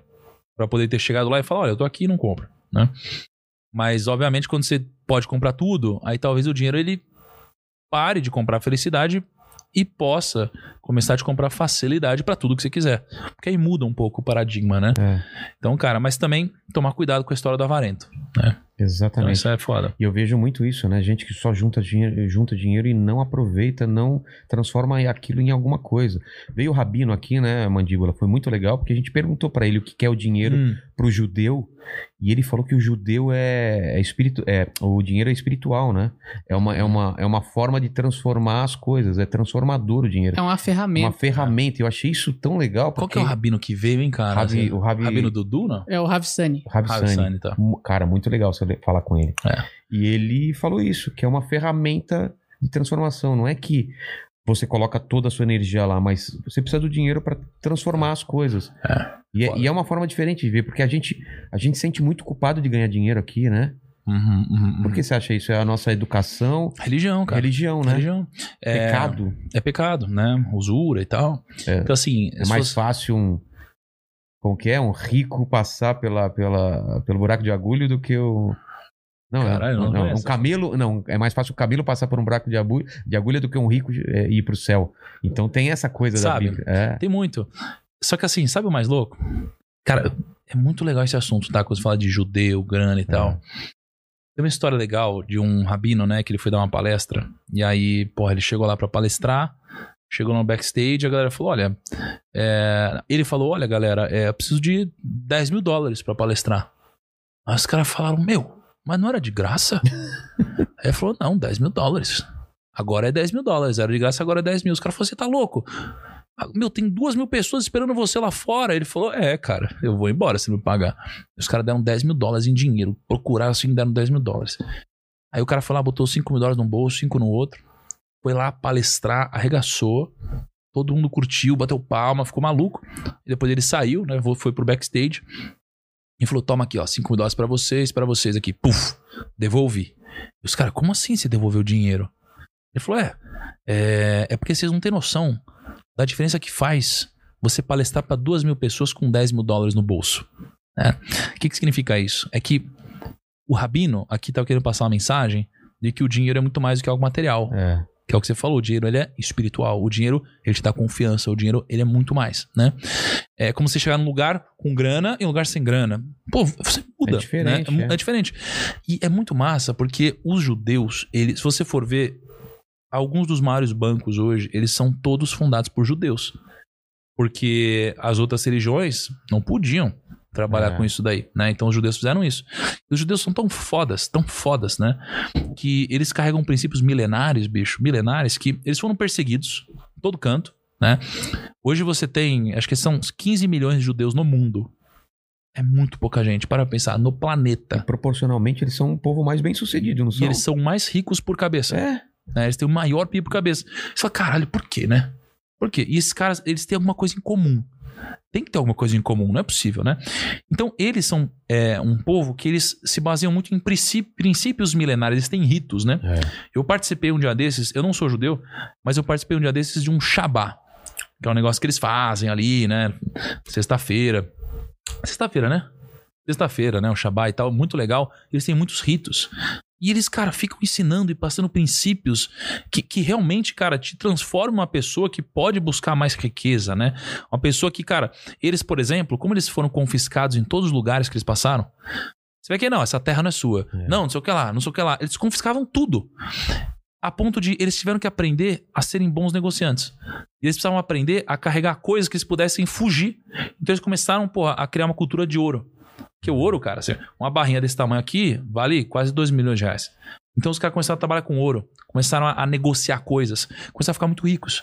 Então, o povo judeu, ele nos ensina muito sobre riqueza, eles têm muitos princípios legais. E o dinheiro é espiritual pros caras, É. né? É algo complementar, não é um pecado. É... Você falou um negócio legal lá antes, cara, você tá falando dos judeus, cara. Que proporcionalmente eles são mais princípios. Não, não sei. Mas enfim. E, e na Bíblia fala muito sobre dinheiro, Isso, né? exato, isso que eu ia falar. É, e na Bíblia. Cara, você leu a minha mente, velho. Olha. Não é possível, cara. Caramba. Cara, foi muito assertivo isso É. aqui. A Bíblia, qual que é a parada legal? Eu, eu sou um cara, porra, acredito, mas eu não, não, Não tenho uma nenhuma religião, religião, e tá. tal. E aí eu, eu tive um approach de quando eu comecei a ler a Bíblia. Porque eu sempre tive muito preconceito com a Bíblia. Muito. É, desde sempre. Alguém fala de Bíblia, eu falo, Ih, sai fora com esse negócio aí. Você eu já tô vai... falando porque eu estudei muito a Bíblia e eu vi, eu vi que essa é recorrente, né? Essa coisa do dinheiro, da é muito, tem muito na Bíblia. Exato. Como que um- uma pessoa me pegou e pô, me fez ler a Bíblia, né? Ela falou assim: Tiago, você sabia que a palavra mais citada na Bíblia é dinheiro? Eu falei: não, nem a pau, nem a pau. Eu não sabia que era mais Nem a citado. pau. É isso mesmo? É isso mesmo. Eu falei: nem a pau. Ele falou: é. E a segunda mais citada é fé. Só que dinheiro é citado três vezes mais do que fé. Caramba. Eu falei, você tá de sacanagem comigo? Ele falou, é. E você fica estudando os homens mais ricos do mundo e tal? Pô, ano passado, ano de pandemia, eu fiz live com um monte de bilionário. Um monte. Você tem 220 bilionários no Brasil. Eu fiz live com uns 40, né? E, cara, eu, eu sempre busco entender o porquê que essa pessoa ficou rica. Sempre, sempre. E o massa é que sempre que eu falo sobre dinheiro, alguma coisa assim, as- sempre começa a polarizar um pouco. As pessoas falam, ah, aí, tá falando de riqueza, rico, não sei o que lá, pá. O que é bullshit isso daqui? Porque, porra, ter dinheiro é bom, tá? Ter dinheiro te transforma, não te transforma em nada. Ter dinheiro te potencializa. É, se É um você cara é um você merda, é é, se você é um merda, você vai ser um merda com Ah. dinheiro. Perfeito. Só que o dinheiro, ele não faz distinção de se você é do bem ou não. Você pode aprender a ganhar dinheiro. Você pode ser do mal e ganhar dinheiro. Então, você vai ter gente do mal com o dinheiro. Esse é o ponto. É, e aí, cara, eu. Esse meu amigo falou. é, me, me desafiou, digamos assim, né? Falou do dinheiro. Ele falou, cara, vocês todo mundo de gente com grana e tal, mas a pessoa mais rica da história tá na Bíblia. Quem? Eu falei, você tá louco? Como assim? Ele falou, é Rei Salomão. Ah, é. Eu falei, para. Ele falou, é, e o Rei Salomão escreveu lá, Beabá, tudo que você precisa fazer pra ficar rico. Eu falei, quê? Ele falou, é, tá lá. Livro dos Provérbios. São 31 capítulos. E eu comecei a estudar livro dos Provérbios. E o Salomão fala grana, grana, grana, grana, grana, o tempo todo. O tempo todo grana. É, e eu comecei a estudar isso. E eu já li livro dos Provérbios trocentas vezes. O primeiro capítulo, são 31 capítulos, eu fiquei dias lendo.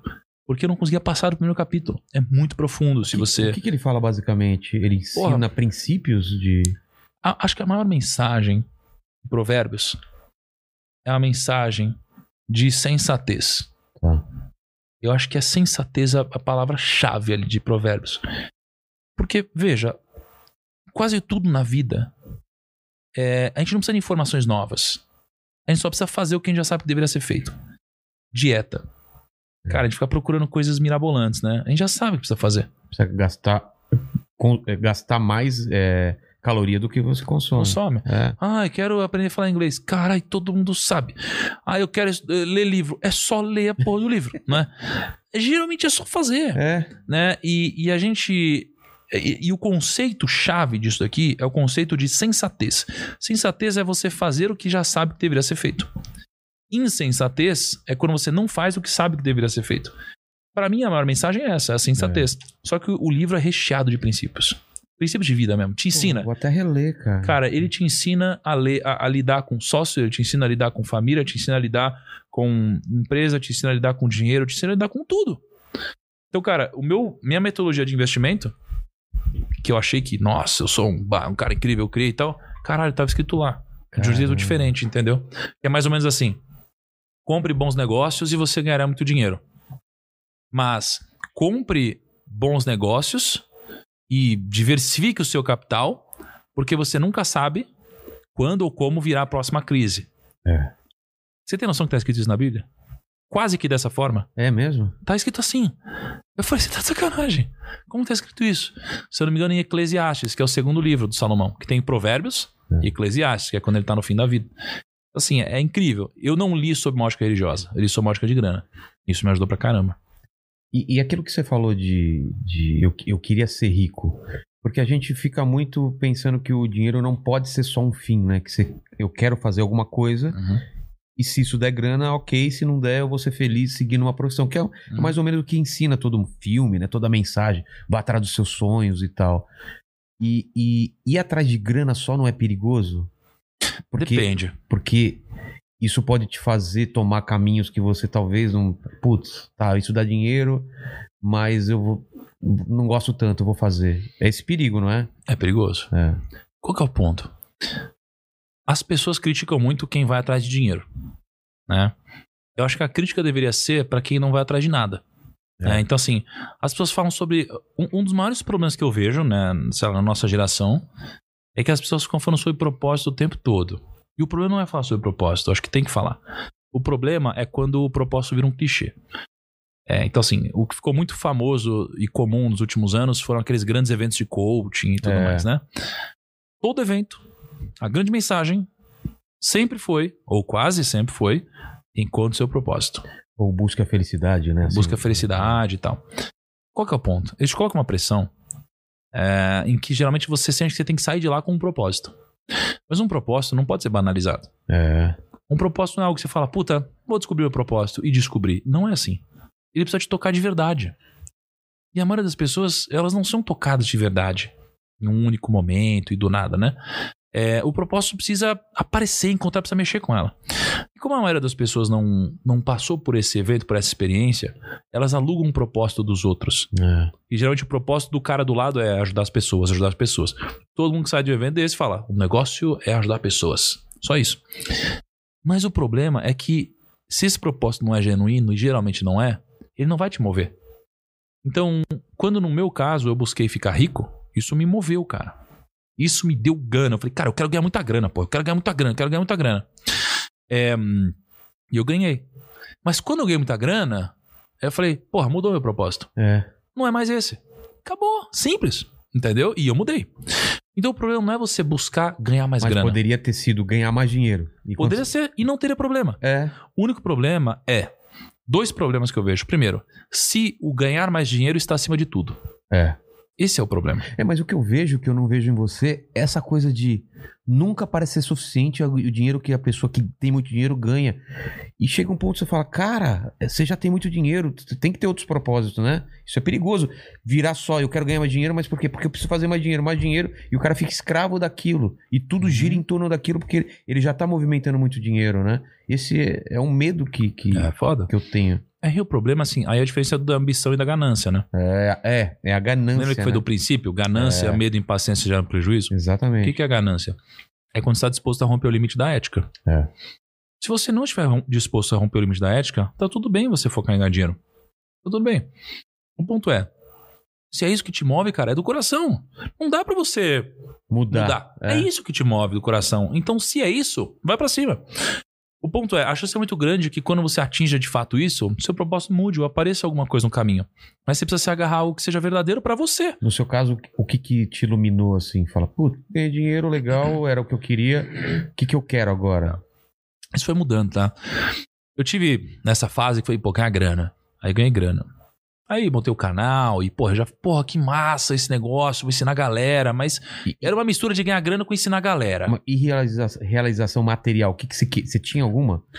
Eu tinha coisas bobas, Tinha. assim, tipo, eu queria ter uma, uma geladeira daquelas de filme, que é aquelas duplas, sabe? Que um Caralho. lado você abre. Coisa boba, ter um carro 4x4. E assim, coisas bobas, mas eu, eu, eu tinha essas metas, assim. Que da um hora, dia eu cara. vou comprar essas coisas. Cara, você sabe que eu nunca tive, tipo, uma coisa, nossa, eu quero muito isso. Mas tinha um carro que eu gostava muito, era um Porsche Panamera, né? Eu não acho sei animal. qual que é o Porte Panamera. É um é Porra, cara, conversível? é um não? é um Porsche da hora, grandão, assim e tal. Sempre achei animal esse carro. E aí eu tava um dia com a minha mãe e eu falei, porra, mãe, sabe que um Porsche, eu nem lembro, tá? Sabe que um Porsche Panamera que custa 600, 700 mil, a gente poderia ir na loja agora comprar, no débito, assim. Caramba, hoje Era. em dia seria no Pix fazer um Ah, Não, Pix. não tem limite pra isso, não. É. Aí ela falou, sério? Eu falei, sério. Ela falou, legal. Eu falei, é. E a vontade passou. Só de saber que Só. poderia. Então, meu tesão nesse caso não veio de comprar, veio de saber que eu poderia comprar. Ah, né? Então, assim, pra mim esse é o tesão. Mas eu nunca tive esse sonho. Eu tenho um sonho hoje. Em termos materiais, tá? tá. Talvez poucas pessoas entendam, né? Mas você jogava videogame? Pra caramba. Você jogou Zelda? Claro. Tá. Eu, eu, jo- sou, eu sou da época do, do Atari. Atari, Você tá. pegou Atari, não, né? peguei, eu peguei virando a tarde. Tá. Eu, porra, meu jogo favorito era Zelda Ocarina of Time. Meu sonho é eu pegar e montar uma- um time de desenvolvedores e tudo mais e produzir uma expansão pro Ocarina of Time para eu jogar numa TV com um controle no 64. Caraca, esse é meu sonho, velho. É uma coisa muito específica. É muito. cara. É. Caralho, porque tipo, foi o Que jogo que legal. mais marcou a geração e tal. E eu posso fazer isso e tal. Acho que só não foquei nisso, sei lá. É. É, então esse é meu sonho, material, digamos assim, é fazer isso, porque foi um jogo tão legal que marcou É. tanto, que seria isso, então é uma coisa única, exclusiva e tal. Mas eu não tenho sonhos materiais. Pra mim, o eu vou vou roubar do Warren Buffett o negócio que ele disse. É, para mim o dinheiro hoje ele virou meio que um placar. É um placar. Como assim? É um placar, é você ganhando cada vez É um mais. Score, né? um Vai, score. é. Porque de fato, tudo que eu gostaria de fazer, eu poderia fazer o que eu tenho hoje, né? Não precisaria mais. Você gosta de viajar? De, de Não. viajar pra conhecer lugares? Não. Não? Não, eu gosto de ficar em casa, caseiro, É. com a Cá, assistindo filme, tranquilo. Né? Então, assim, eu não tenho. Gosto de estar com os amigos, gosto de fazer churrasquinho e tal. Sou um cara ultra caseiro. Eu não tenho esse tipo de ambição. O Kaique sabe. Eu, pô, usar a roupa- mesma roupa todo dia. Sou tranquilo, cara, né? Agora, pô, tem meus dogs ali, tenho. É isso, cara, que eu gosto de fazer. É, não tenho nenhuma ambição muito uau, em termos de bens materiais pra mim, né? Sei. Agora, quando a gente fala de negócios, aí o negócio muda completamente. O que eu não sou ambicioso aqui na minha vida, pessoal, nos negócios muda. Hum, Nos negócios eu sou extremamente agressivo. Aí, assim, aí a minha vontade é o contrário. É dominar o mundo, é crescer, é ficar gigante, é fazer a galera ao meu redor ficar ultra rica, crescer pra caramba. Quero que todo mundo vire sócio e tal. Me incomodo quando as pessoas não entram na minha vibe de pra cima, vamos crescer. É, aí muda completamente. Ahn, tinha uma parada que você tava falando antes aí. De... Vamos ver se ele lê mesmo a mente. Ai, caramba. Caralho, hein? A gente falou de, de tá viajar, falamos de, de, de ter alguns sonhos materiais. E quando você ganhou muito Era de dinheiro, dinheiro. de você... Ah, você falou quando o meu propósito, né? É, o propósito. Então, que tinha um negócio Se- de Se mudou, né? ganhar dinheiro. É. E aí, cara, porra, ganhei grana, não sei o que lá. E a- o propósito da grana virou meio que um, um score, É. né? Agora, tem uma coisa importante sobre, sobre propósito, que é difícil dizer se de fato eu tive um propósito ou eu tenho um propósito. Porque talvez o propósito seja meio como um amor, assim. Às vezes você acha que você ama. Mas como você sabe de verdade se você ama ou não? Você precisa de um parâmetro, né? É. Porque às vezes depois você, você ama e fala: Caraca, eu nunca amei na vida, agora que eu amo. Então às vezes o propósito pode ser um pouco disso também. Então eu É, acho. Não, mas você falou tem muito a ver, né? Você precisa de uma comparação pra saber se aquilo é, é real ou se é o que você queria, é verdade, cara. Então, assim, cara, eu. É, quando eu ganhei grana, teve um momento que eu lancei o meu livro. O meu livro ele chama Do Meu Milhão. Sem cortar o cafezinho, né? Eu lancei ele em 2018. E quando eu lancei meu livro, eu fiz um road show, né? Eu viajei várias cidades, dando palestra, assinando o livro.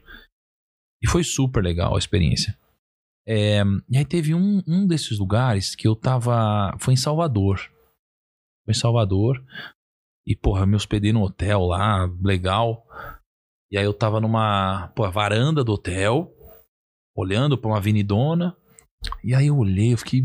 Só que Salvador tem uma parada diferente que eu senti lá, que a galera que comprou o livro e tal, era muito mais humilde que os lugares que eu tinha passado. E aí, cara, eu tava olhando de madrugada, era sábado, umas três da manhã. Aí eu olhei, eu vi lá um monte de carro, bombada a avenida. Eu falei, nossa, cara, três da manhã, sabadão aqui, que isso, cara? É, E aí eu comecei a refletir sobre essa galera. Eu falei, pô, essa galera aqui, eles, três da manhã, sábado, estão indo pra balada ou voltando. É. E muitas dessas pessoas, eles, cara, estão com uma vida muito merda. E vão encher a cara, É. amanhã vão acordar tarde no domingo. E já vão pensar, puta, hoje é domingo, amanhã é segunda, tem que trabalhar. E aí, porra, a semana inteira vai ser um saco. porque eu, Arrastar, né? o trabalho é um, um saco, o chefe é um saco, os amigos são um saco. Chega sexta-feira, chega sexta, encher a lata, não sei o que lá. Eu falei, porra, meu, para. Eu não, não passo mais por isso. Eu, eu sinto muito prazer no que eu faço. Meu propósito agora é fazer com que essa galera seja livre. Para aquele momento, através da educação financeira. Então virou isso. Tanto é que nesse dia eu lembro, cara, peguei meu celular, eu não lembro se tava chorando ou emocionado. Aí mandei um áudio, sei, mandei um áudio de tipo quase oito minutos pro Whindersson Nunes. que é meu vizinho hoje. Ah, é? E aí eu mandei uma e falei, porra, Whindersson, agora eu entendo as coisas que você fala da galera aqui e tal, foda pra caralho. Aí eu nem lembro o áudio que eu mandei. Um dia eu vou ouvir esse áudio aí, se eu vou postar esse áudio. Mas foi muito foda. E lá eu falei, porra, encont- e, eu mandei o áudio porque eu falei, encontrei o propósito. Assim, né? Então era isso na época. E aí foi mudando. Hoje, é, isso daqui faz parte de alguma forma do meu propósito, né? De ajudar as pessoas a serem livres É. através da educação financeira. Mas sua ótica é muito mais business hoje. Porra, eu quero fazer as pessoas conquistarem, crescerem, ter liberdade.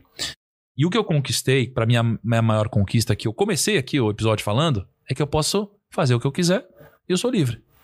E você fazer o que você faz por opção e não por obrigação é, É. incrível. É incrível pra caramba. Se as pessoas tivessem essa noção do que é você poder escolher as coisas, É. que a maioria, a grande maioria não tem, cara. Exatamente. E aí, a maioria das pessoas, elas acham que elas gostam do que elas fazem, mas elas não gostam. Elas não têm outra opção. Então elas mentem pra elas e elas dizem que elas gostam. Mas elas não têm outra opção. É. Então quando você pode tacar o foda-se, é quando você de fato começa a ter mais tesão nas coisas. Porque se eu tô aqui hoje, é porque eu quero. É, E você também. Então isso daqui torna tudo mais genuíno. exatamente. Então eu não precisaria me conectar com você se eu não quisesse. Mas lá atrás, quando eu estava prospectando clientes, eu não tinha outra opção. Eu precisava fazer isso. E todo mundo tem uma relação que você fala, não, cara, eu não quero. eu não- você é um cuzão. Você não sei o que lá. Você não sei o que lá. E isso é libertador, né? Então, hoje eu quero que as pessoas possam fazer isso também. Eu me lembro perfeitamente do meu pensamento quando eu já tava de saco cheio da produtora, falando, não aguento mais. Mas eu falando assim, eu, prefi- eu preciso ficar mais três anos pra juntar uma grana pra daí poder fazer o que eu que- quero. Eu lembro perfeitamente a- aquela sensação de eu não quero ir pra produtora, não quero ter reunião com o cliente e tal. É horrível isso, cara, horrível. Por outro lado, eu agradeço muito àquele cara que fez aquilo, porque nessa pandemia eu usei aquela grana que eu juntei lá Ah, naquela época, mas eu lembro que era terrível. Aí quando eu comecei a fazer comédia, foi meio uma. Foi libertador pra mim. Foi a primeira vez na minha vida que eu falei, eu tô fazendo exatamente o que eu, que eu quero. Top, velho. É, isso muito, é muito, muito, bom. bom. Você abriria a mão da fama, Claro, né? claro. Se isso também te fizesse abrir mão do resultado? Como assim? Eu poderia ter. Se eu pudesse ter resultado melhor sem ter a fama? Não. Você hoje tem um resultado bacana. Mas você também é uma pessoa famosa. Sim. As pessoas te param na rua e tudo mais. Você eh, abriria a mão dos dois? Ah, ou seja, você abriria a mão de você ser famoso? Por algum motivo hoje? Você abriria a mão? É. Abriria, claro, claro. Mesmo você passasse a ganhar menos? Aí já, aí já complica. Complica, né? É. É. Porque o ser famoso, quando você já passou por isso, é mais fácil, né? Porque Uhum. isso traz até alguns problemas, assim, às vezes. É. Claro que é legal, pô, quem não gosta de ser reconhecido, mas se isso afetasse o meu trabalho, que é o que eu, que eu senti quando eu comecei a, a fazer menos as coisas e, e- e expor minha, a minha vida menos nas redes sociais, isso refletiu rapidamente no- nos ganhos, cara. Isso me preocupou muito, muito. Eu falei, você é escravo disso, assim, de ter que compartilhar minha vida para poder É. ganhar mais dinheiro? E aí, hoje em dia, eu vi que não é, não é. Uma coisa não tá necessariamente ligada à outra, graças a Deus. Mas eu achei que tava. Legal. Legal. Porque tem um ponto que você cada vez vai, vai dando mais e as pessoas querem mais. E aí vai crescendo, vai crescendo tudo. É. Números, redes sociais, é, chamadas para eventos e tal. E tem um ponto que você dá um basta e aí você vê tudo despencando, todos os números. E aí isso, isso dá, uma, dá um medo. É foda, né? É, cara, porque você fica meio escravo de, dessa exposição. E hoje eu vejo que não precisa de uma exposição muito grande, Uhum. mas você tem que reinventar, você tem que achar onde, Uhum. como fazer isso, né, sem ter essa exposição que você tinha antes. É, cara, eu penso um pouco nisso, assim. Tipo, talvez uma escravidão minha hoje, levando em consideração que eu sou muito livre de um lado, mas do outro, é, a, a imagem, ela ajuda no resultado, né? É, Então, assim, se eu pudesse ter o mesmo resultado que eu tenho hoje, sem ser famoso, eu faria isso. claro. Com certeza. Pô, conseguir um puta resultado, ajudar a galera, fazer um monte de coisa legal, mas podendo ter o poder do anonimato que a gente passa a valorizar só quando você não tem mais, É, é, é foda, as né? pessoas não entendem isso, né? Não. E aí eu entendo um cara como o Whindersson, né, cara? Você imagina o que ele deve passar, né? É foda, né? É, você vê toda a sua vida exposta, né? o cara acabou de perder o filho e, e a preocupação dele tá nisso, e ao mesmo tempo as pessoas se metendo na vida do cara. É, cara. A situação dele ali é delicada, né? E ele não escolheu isso, né? Uma coisa que aconteceu, né? Então, isso é foda, né? A galera que fica famosa, ela. Eu vejo umas.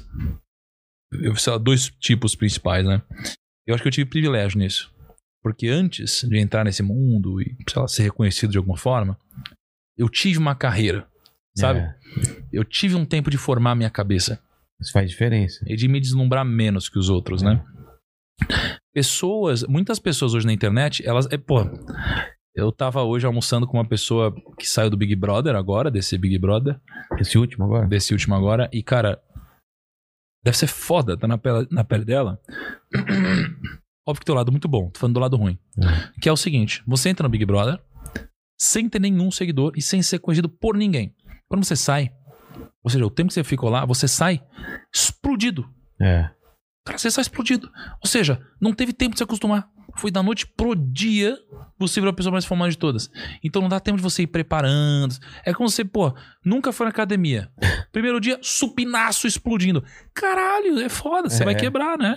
Então é realmente muito difícil, assim. Imagina- eu imagino como a cabeça da, da- dessa pessoa que sai assim. E ela não teve nem o tempo de sentir ela crescendo aqui fora. Ela saiu e já tava grande aqui fora. Cara, deve ser muito. Deve ser foda. E, e não tem uma pesquisa falando, não digo do Big Brother, mas de gente que ficou muito rica com loteria e Uhum. depois de um tempo ela perdeu tudo, né? É, todo mundo se fode. Por quê? Cara, Porque não foi construído? acho que tem vários motivos, né? Mas o principal é a pessoa, ela não aprendeu, né? E, e veja só, Pra mim existe um grande segredo na vida. Pra mim é um puta segredo de verdade. Talvez a coisa mais importante que, sei lá, eu poder contribuir aqui pras pessoas. Pra alguns vai ser banal, pra alguns vai ser algo que vai explodir a mente, assim. Eu eu tenho um símbolo no primo, né? Tem uma coisa que virou um meu símbolo, que é uma maçã. Por que, que a maçã é meu símbolo? Porque a maçã ela guarda um grande segredo. Que é o seguinte: se você abrir uma maçã, você vai descobrir quantas sementes existem dentro de uma maçã. Mas você nunca vai saber quantas maçãs existem dentro de uma semente. É. Porque você tem um potencial multiplicador infinito aqui.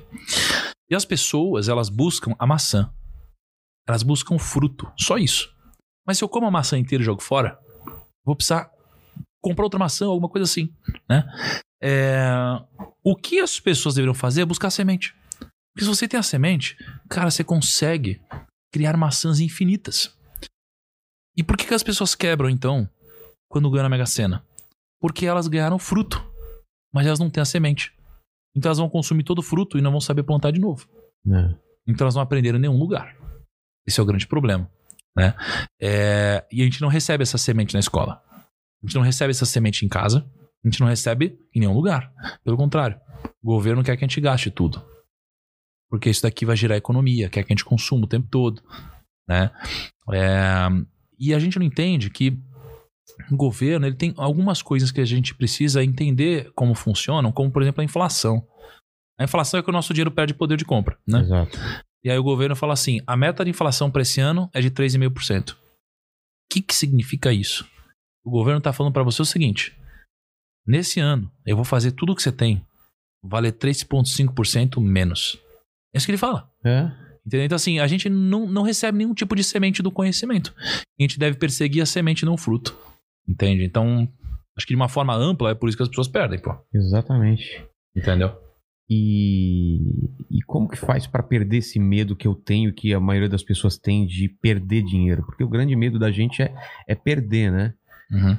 E isso é, é uma coisa que, que é estudo, é, é, é tentativa e erro. Cara, tem duas, duas formas, né? Pensa assim: você tem carta de motorista? Tenho. Beleza. Eu também tenho. E quando eu tava aprendendo a dirigir, eu lembro que eu parava o carro na ladeira e eu ficava cagado. Tenso. Falava, caralho, você precisa botar agora na primeira, É. tirar aqui a marcha e tal. Eu ficava com medo. E quando você tá assim e para um carro atrás de você? Nossa, Fudeu, não é? E hoje, ah, foda-se, né? Hoje você tá tranquilo. você nem pensa sobre isso. Você nem pensa. E com o dinheiro é a mesma coisa. É, você tem que fazer esse processo acontecer com o dinheiro também. Só que da forma menos custosa possível. E pra mim tem duas formas. É você precisa alinhar o conhecimento com experiência. Né? Então, é você ter experiência, ou seja, começar. Começar. Cara, se você tem 100 mil reais e você colocar mil reais, se tudo der errado, o que é praticamente impossível, tá? Se tudo der errado, você vai perder mil reais. É. Se tudo der errado. Então você começa com isso. Mas você vai ganhando confiança. Você vai aumentando 2, 3, 5, 10, 50, 100, sei lá. Você vai ganhando confiança. E paralelamente você vai adquirindo conhecimento. E o dinheiro é aquele tipo de coisa que, para mim, não importa em que área você trabalha, você precisa aprender.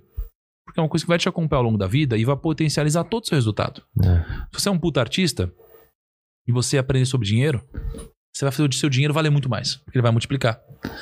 E não importa o que você faça, o dinheiro ele vai sempre te acompanhar, vai te ajudar a gastar menos, vai te ajudar a comprar mais, vai te ajudar a comprar melhor, vai te ajudar a multiplicar. Cara, o dinheiro é foda. Porque as pessoas passam a vida inteira trabalhando pelo dinheiro, cara. É. Pelo dinheiro. Então, ah, estudei sei lá quantos anos na faculdade pra ser um arquiteto. Cara. Por quê? Pra ganhar dinheiro. Caralho, é melhor pensar sobre dinheiro, que vai te ajudar em tudo. Entendeu? É, mas as pessoas não, não investem um tempo pra aprender sobre isso. Elas passam 250 horas trabalhando no mês, ah, se dedicando a alguma coisa pra ganhar dinheiro, mas não são capazes de investir uma hora por mês pra aprender sobre dinheiro. É. Não faz sentido. E você tem falado com muita gente, falou com o Neymar e com muita gente que tem muito dinheiro. O que, que você viu de padrão nessas pessoas que têm muito dinheiro? Como elas conseguiram muito dinheiro? É sempre porque ela é uma pessoa excepcional em alguma coisa? O que, o que- você deve ter, ter traçado algum. Pensando agora, traçado algum padrão, alguma coisa que você vê em todas as pessoas que têm sucesso com dinheiro relacionado. Tá. Cara, é, hum, eu vejo duas coisas. Primeiro, existe uma fórmula e todas elas aplicaram, mesmo sem saber. Ahn, a fórmula é basicamente valor agregado versus escala no ambiente meritocrático. Tá. Todas elas aplicaram essa fórmula de algum jeito. Então, o que que é o agregar valor? É o seguinte: é, porra, sei lá, venderam esse Jack Daniels aqui. Pô, você comprou um produto pra você, você achou animal, você achou que vale, por isso você pagou. Te agregou valor aqui. Eu, Eu. precisava e eu achei que isso era o que me satisfazia. Exato. Tá. Aí, sei lá, eu escrevi um livro do meu milhão. Eu escrevi um livro, sei lá, vendo ele, sei lá, 20, 30, 40 reais. Vai agregar um baita conhecimento. Então você compra. Porque você acha que vai agregar mais do que o que você pagou. Tá. Então é o valor agregado, né? Se eu te fizer ganhar 100 mil reais a mais, você topa me pagar 10 mil reais. Porra, é valor agregado. Só que o valor agregado em si não é suficiente para enriquecer, tá? Então, por exemplo, eu posso te vender esse copo. Pra quê? Pra carregar esse whisky. É. Tem um valor agregado nesse copo, ele tá servindo pra isso. Mas se eu te vender um copo, eu te vender ele por, sei lá, 10 reais, mas o meu custo for 5, eu vou ganhar 5 reais. Eu não vou enriquecer. Então não é suficiente. Então você precisa agregar valor. Quanto? O máximo possível. Só que você precisa agregar valor na maior escala possível. É. Então eu preciso vender o maior número de copos que eu puder. Eu preciso vender o maior número de livros que eu puder. Né? O Neymar. O Neymar agrega valor? Pra caramba. Porra, caralho. Claro. Quantas camisetas ele vende? Quanto ele faz os perfumes venderem a mais? Né? Quantos ingressos ele vende quando ele tá presente no jogo? Exato. Então, existe uma polarização. Porra, é justo o futebol feminino fazer menos dinheiro ou não? Cara, lembra que o mundo não é, não é justo ou injusto? É. Ele é real? Ele é Cara, real. o Neymar vende mais camiseta que a Marta, que eu acho que ela é, admirou demais. Vende mais, então ele tem que ganhar mais dinheiro. Porque ele vende mais camiseta, né? Porque o público quer consumir mais aqui. Então, é agregar valor versus quantidade, que é a escala, tá? Só que não adianta você fazer isso se você estiver num ambiente que não é meritocrático. Então, vamos supor que eu faço isso, sou um profissional incrível, trabalho no governo. Puta, eu nunca vou conseguir ganhar 100 mil reais ou um milhão de reais por mês. Então, todos eles fizeram essas três coisas. Qual que geralmente é o maior problema? Tem pessoa que é muito boa, agrega muito valor, mas não consegue atingir escala. Dá um- Escala dá é um importante. exemplo assim. Uma... Por exemplo, pensa no melhor podcast do mundo que fala com uma pessoa por mês. Ah, tá. Não vai conseguir agregar é, Tá. em escala. Né? Ah, então pensa. As maiores empresas do mundo, elas não são muitas vezes as melhores. Por quê? Pensa assim, a maior pizzaria do mundo tem a melhor pizza? Não necessariamente. Não, na verdade não, né, cara? É, provavelmente. é, com certeza. A maior pizzaria do mundo não. Eu adoro a maior pizzaria do mundo, mas ela não tem a melhor pizza do mundo. É. Os maiores bancos do Brasil não são os melhores bancos pro, pro cliente. É, as maiores petrolíferas do mundo não são as melhores petrolíferas do mundo. O que que faz elas serem as maiores? Elas terem a maior distribuição, que é a escala. É. A escala é a coisa mais importante. Por que, você ganha mais dinheiro hoje do que na época da produtora? Caralho, porque hoje você tem a maior escala de todas com menos intermediário possível. É. Hoje é muito. Hoje as pessoas da internet que têm algum resultado ganham muito dinheiro. Por quê? Eu tenho muita escala. Então por que, que por exemplo, em finanças você geralmente ganha mais dinheiro que outros nichos? Porque geralmente você agrega um valor maior. Financeiro. Pô, às vezes um, um pequeno ensinamento meu faz uma pessoa, no longo do tempo, em anos ou décadas, ganhar milhões de reais a mais. Caraca, é muito valor agregado. Como eu faço isso em escala, porra, eu consigo ganhar muito dinheiro. É. Só que qual que é o ponto? Eu tô no ambiente meritocrático. Se ninguém me assistir, se ninguém comprar os produtos, eu não ganho nada. Então eu posso ganhar zero. Né? Um funcionário público, não. Então o que, que todas essas pessoas têm em comum? Essas três coisas. Né? Agregar valor. Agregar valor, Quantidade. escala, é quantidade, é. e meritocracia. Não é que o mundo é meritocrático. Não, não é. Mas é que eu acredito que dentro de onde você está hoje dá pra você melhorar. Entendeu? É nisso que eu acredito. Se você tiver num ambiente que isso não é premiado, você não vai conseguir. Então, por que, que muitos brasileiros não vão enriquecer? Porque eles vendem a hora deles numa empresa, agregam um valor incrível na empresa, incrível, ajudam um monte de gente na empresa, mas não estão numa empresa meritocrática, então eles não vão crescer. Ah, tá. Bom, né? Então, assim, você precisa dessas três coisas. Todo mundo precisa dessas três coisas. Qualquer pessoa precisa dessas três coisas, né?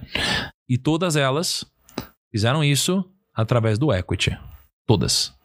Ou elas investiram num negócio, ou elas fundaram um negócio, ou vieram sócios de um negócio. De outro jeito, não tem como. E, essas histórias que você deve ter estudado também de pessoas que foram muito ricas ou muito bem sucedidas e, perder- e perderam tudo em algum momento na velhice ou em algum momento. Qual foi o erro dessas pessoas? Você, você tem um padrão pra isso? Cara, tem alguns tipos de padrão, padrão, né? O primeiro deles e o maior é o risco da ruína. Que é aquilo que eu te ah, a falei, gente né? tava falando antes. Isso é muito legal falar. Exato. Porque assim, ah, não necessariamente você ganhar muito dinheiro significa que você é uma pessoa boa em ganhar dinheiro. É, Às vezes só aconteceu. é a sorte, é. Exato. Você tá no momento certo, né? Você tá aqui, passou um cara na sua frente, sei lá, mudou tudo, né? Então assim, quem ganha pela sorte, perde pelo azar. Então você não pode ganhar pela sorte. Não pela sorte que não vem de você. Tem uma sorte que vem de você. É. né?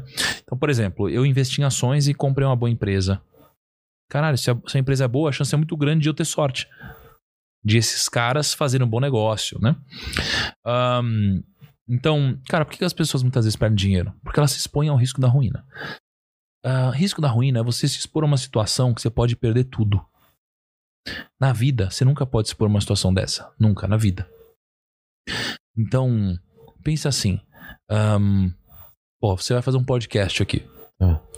Ahn, pensa uma pessoa muito polêmica, muito agressiva, que anda armada, e ela é louca. E todo mundo gostaria de ver você conversando com essa pessoa. Tá. Mas ela vai estar aqui, vai sentar aqui no meu lugar com uma arma. Caramba. Cara, ela poderia dar a maior audiência de todas pra você. Mas você sabe que ela é louca. Em algum momento ela pode te matar. Não tem sentido você trazer uma pessoa, nem que ela tivesse o maior potencial de todos, de te trazer a maior audiência de todas. Porque você tá se expondo ao risco da ruína. O risco é. é, é- é- não vale a pena pelo, pelo sucesso que ele pode trazer. Exato. Não importa o sucesso que ele pode te trazer. Se você tiver o risco de morrer, não dá. Entendi. Ahn, onde tiver 1% de chance de você perder tudo, você tem que ter 100% de obrigatoriedade de não fazê-lo. Ah, é? 1%? É. Por quê? Ah, de perder tudo, tá, É, entendi. se você tiver qualquer chance de perder. Por quê? Tá. Porque a gente só vai ouvir a história dos vencedores. Só os vencedores escrevem livros. É. E o problema é que o cemitério dos perdedores é silencioso. Você nunca vai ouvir história sobre eles. Porque eles perderam, eles não vão contar, eles não têm o contar, ninguém vai ler o livro deles. É. Por isso você nunca vai ouvir história deles. E é por isso que muitas vezes o empreendedorismo é ensinado errado. Porque a gente aprende com pessoas que, cara, estão fodidas, fizeram uma coisa muito louca, pegaram dinheiro emprestado, fizeram uma coisa maluca e tal. E você fala, caraca, então eu vou pegar dinheiro emprestado. É. Ninguém nunca vai ouvir de você, porque a chance é maior de você não dar certo, Exatamente. né? É, Mas como essa pessoa deu, pô, então parece que ela tem autoridade pra falar. E tem que tomar cuidado, né? É... Isso é uma exceção à regra, né? É uma exceção à regra. E tem uma parada importante. Ahn, então, tem que tomar muito cuidado porque a história ela é sempre escrita pelos vencedores. É sempre escrita pelos vencedores. É, então, imagina assim, na Segunda Guerra Mundial, é, é, é, a Segunda Guerra Mundial foi vencida pelos aliados, né? E você tinha os Estados Unidos e a União Soviética trabalhando juntos, basicamente. Fizeram uma pesquisa em 1945 com os franceses e perguntaram: Franceses, quem venceu a guerra? Quase 70% dos franceses, eu posso errar algum número aqui, tá? Quase 70% dos franceses disseram que quem ganhou a guerra foi a União Soviética. Em 1945. Tá. Lá pra, sei lá, 1970, alguma coisa assim, quase 50%, de 40 a 50% dos franceses disse que a União Soviética ganhou a guerra. E hoje, se você pergunta para os franceses quem ganhou a guerra, eles vão dizer Estados Unidos. Exatamente. Por quê? Porque a história é escrita pelos vencedores. Propaganda também. Também. Eu não tô dizendo que a União Soviética ganhou a guerra. Não, não é isso que eu tô dizendo. O que eu tô dizendo é a história não é a história que a gente conhece. A história é escrita só pelos vencedores. E você tem que tomar cuidado. Imagina, você, você é a pessoa que edita tudo. Você vai dizer que você era um cuzão no passado? É. Não. Não é? Então você tem que tomar cuidado com isso. É, então, não necessariamente a realidade que você está enxergando, ela é válida. Né? A história vai ser traçada por você. E é por isso que você nunca pode se expor ao risco da ruína. Eu não ando hoje sem cinto. Eu adoro moto. Tenho carteira de moto e não ando de moto. Né? Ah, não coloco todos os meus investimentos no Você único você lugar. não anda de moto porque tem a chance de você cair, Uhum. se machucar ao ponto de você não poder fazer seu trabalho. É isso?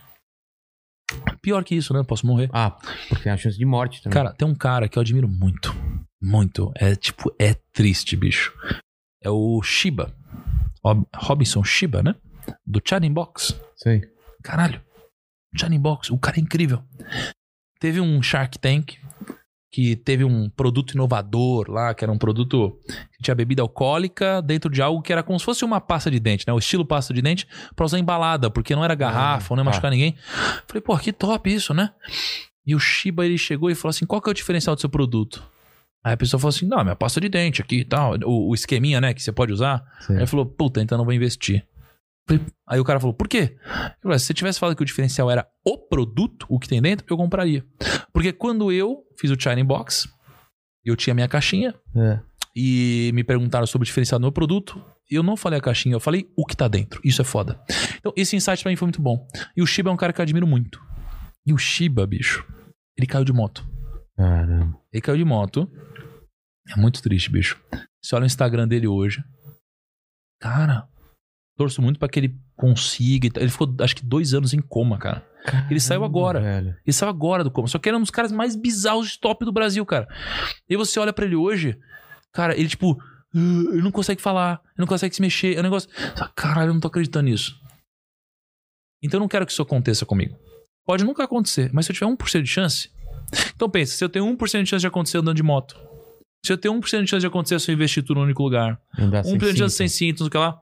Alguma coisa vai acontecer. E não vale o risco. As pessoas não podem se expor ao risco da ruína. Isso é, é inadmissível, né? Então, se você se expor ao risco da ruína, Isso vale pro mercado financeiro também. Se eu for numa- principalmente. Se eu for numa coisa que eu tenho chance de perder tudo, eu tenho chance de ganhar muito, mas Total. eu tenho chance de perder tudo, não vale a pena. Nunca. Eu perdi. Cassino. Não, não é, vale. Assim, uni- olha que interessante. Qual que é o jogo no cassino que tem a maior probabilidade de você ganhar se você for jogar uma única vez? Roleta. Roleta. É. Roleta. É, e mesmo assim você não tem 50% de chance. Não? Você tem menos. Por quê? Porque você tem Vou dois ver- números verdes. Ah, Você tem o preto, o vermelho e tem o 0 e o 00, né? tá, Então você tem menos 50. Porque estatisticamente você tem que perder. claro. Então, assim, ahn, você nunca deve se pôr ao da ruína. Esse é o ponto. Nunca. Ahn, então, o que, que você tem que fazer? Você tem que, na vida, se expor a situações que são convexas.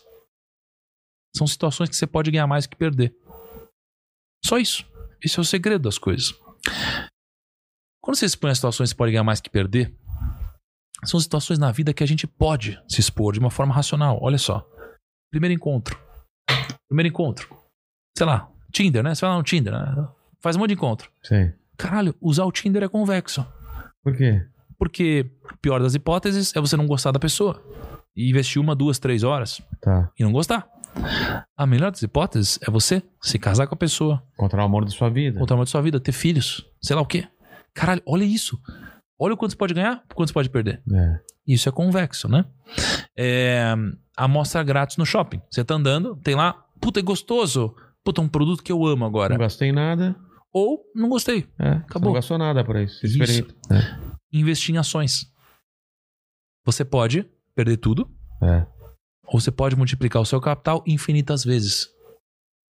Só que se você diversifica o seu capital, você não pode mais perder tudo. Ah, não, não existe probabilidade. Não existe. Não, Não, existe. existe a chance. Não é existe. mesmo? Se você diversificar seu capital, Ah. não tá. existe. Mas você pode multiplicar infinitamente seu capital. Isso é convexo. Entendi. Então, uma empresa, imagina que você tem 10 ações na carteira. Você pode perder em 9. Se uma for o Google, ou Uber, ou sei lá o quê, Só valeu a pena. vale a pena. Por exemplo, eu tenho a minha pior aplicação desde quando eu comecei a aplicar publicamente foi Paranapanema. É uma ação que caiu, sei lá, 50%. A minha melhor aplicação nos últimos, sei lá, 3 anos rendeu uns 2.000, 2.500%. Se eu tivesse colocado mil reais aqui e aqui, dois mil reais, esses dois mil, esses dois mil, mesmo perdendo 50% aqui, teriam virado É. quase mais de 20 mil reais. Exatamente. Então, o segredo é ser convexo na vida. É só isso. Puta, vale a Cara, pena eu vale fazer. pra tudo, Pra cara. tudo. Pra tudo, cara. Vale a pena eu empreender? Só se você não se expor ao risco da ruína. Pô, vou montar um podcast? Só se eu não for usar todo o dinheiro que eu tenho pra montar um Vou podcast. abrir uma padaria. Eu não sei, não faço a menor ideia de como faz uma padaria. Se você não colocar todo o seu dinheiro lá e, e vai quebrar se ela não funcionar. Perfeito. Aí eles vão falar, é, mas tal pessoa colocou todo o dinheiro lá e deu certo. Tá bom, mas esse é o ponto. Ela é exceção, ela não é regra. É. E estatisticamente tem que tomar cuidado com isso. Porque lembra, o cemitério dos perdedores é silencioso. A gente nunca vai ouvir história de quem perdeu e tem milhares de pessoas que fizeram isso. É. Tem que tomar cuidado. Então, pra mim, é, é uma equação. É uma equação, é isso. E uma pessoa que tem, tem uma graninha hoje. Quanto é o mínimo que a pessoa tem que falar? Putz, eu tenho uma grana, isso eu posso começar a investir. É mil? É quinhentos reais? É dez mil? Quanto que é o mínimo? Cara, essa grana eu posso, eu, não- eu não vou precisar dispor dela, eu posso investir Hum, Pra transformar em alguma outra coisa. tá falando investir em ações ou investir? Investir. Investir? Não deixar essa grana parada e ela virar uma outra coisa maior. Tá. Cara, o conselho de investir. Você pode investir com qualquer dinheiro, né? Por exemplo, 20 reais. Porra, comprou um livro, cara. Você investiu. É. Talvez um dos melhores investimentos, né? É, Você vai investir em ações? Porra, sei lá, 100 reais você pode investir. Qualquer dia você pode investir. Com 100 reais já É. dá pra investir. Antigamente, a barreira do investimento era você ter dinheiro. É. Você precisava ter grana pra galera te tratar bem e tal. Hoje, a barreira é conhecimento. Conhecimento é gratuito da internet. Porra, quem tá assistindo aqui agora, espero e torço pra que esteja absorvendo alguma coisa legal. E isso aqui já é um investimento. É um investimento em tempo que você tá fazendo. Então, quanto mais as pessoas investirem hoje, mais elas vão ter amanhã. O que elas entendem pouco, ou não são sensatas, como no livro dos Provérbios diz, suficiente, é o seguinte: é que quanto mais elas investirem hoje, é melhor no futuro. Porque investir é você fazer algum sacrifício de alguma coisa hoje. Então, se você investe um dinheiro hoje, investe mil reais. Você está abrindo mão de gastar mil reais, cara. Né? Então pensa, eu tô lá no quadro do Rumo ao Bilhão, que eu invisto publicamente. Tem lá uns 19 milhões de reais. Eu tô investindo. Eu tô abrindo mão de gastar hoje 19 milhões de reais. Caraca, o que, que daria pra fazer com isso? Um monte de coisa legal. Mas tô abrindo mão, porque no futuro esses 19 milhões vão valer 100, 200, 500 milhões de reais, um bilhão, sei lá.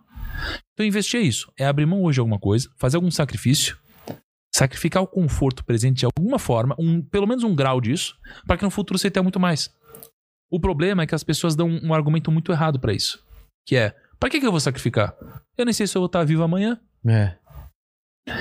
mas a maior chance é de que você vai estar vivo amanhã. E quando você tiver, o que, que você vai falar? Né? Então, esse é o ponto. Então, com quanto começar? Porra, com quanto você tiver. Com 20 reais, com 50 reais, com 100 reais.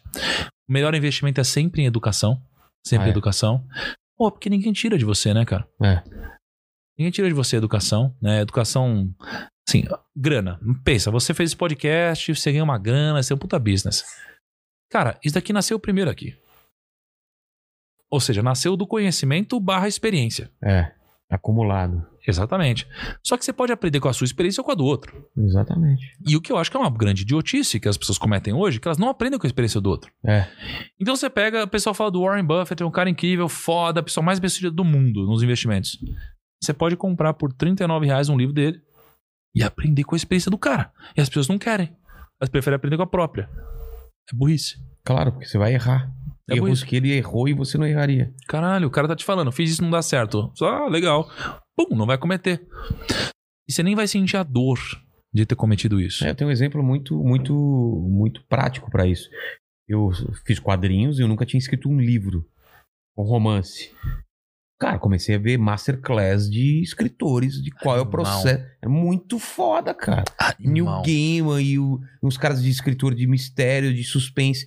Cara, isso tem um valor, mas é absurdo, porque eu tava perdendo muito tempo quebrando cabeça com esquemas que eu tava tentando escrever, e de repente eu assisti aquelas a masterclass do cara e falei: "Ah, esse cara ele errou durante muito tempo. Eu não preciso errar, mesmo, porque ele ele tava ele errou lá no começo, a mesma coisa que eu tô errando. Uhum. Aí ele tem uma estrutura que eu peguei a estrutura de um, peguei uma experiência de outro e, cara, aquilo tem um valor absurdo. E eu terminei de escrever meu livro. Quanto vale isso? Porra, Não dá pra, não dá pra mensurar Que isso. isso, cara. É. Pô, se for masterclass, cara, eu acho um tesão isso, porque a gente criou no Grupo Primo a FinClass. Olha que legal. É o conceito de masterclass de finanças. Aquela do- do- dos Estados Unidos que tem cara, os caras, É. os Eu peguei um plano lá que era um ano que podia assistir qualquer uma. É muito barato, né? E é muito barato. E outra, e coisas que não são da sua área. Você vai ver um chefe, você vai ver um músico. Legal pra e aí você fala, cara, o que, que eu posso aprender com um músico se eu sou desenhista? Cara, tudo. Cara, assim, pegando um gancho de tudo que a gente falou, né? É. De, tipo, de aproveitar a oportunidade, surfar onda, ganhar dinheiro, escala e tal, propósito. A Masterclass é, é um projeto que eu sou super fã, tá? Foi criada pelo David Roger e não sei o que lá. E, pô, você tem Masterclass incríveis de pessoas de áreas diferentes. Acho foda o projeto. Eu assino a FinClass, a Masterclass. São, tipo, 15 dólares por mês. O que, para os Estados Unidos, é muito barato. É. E é muito bonito de ver. Cara, eu eu amo a Masterclass. Mas qual que é o ponto? É, eu sou um cara de finanças.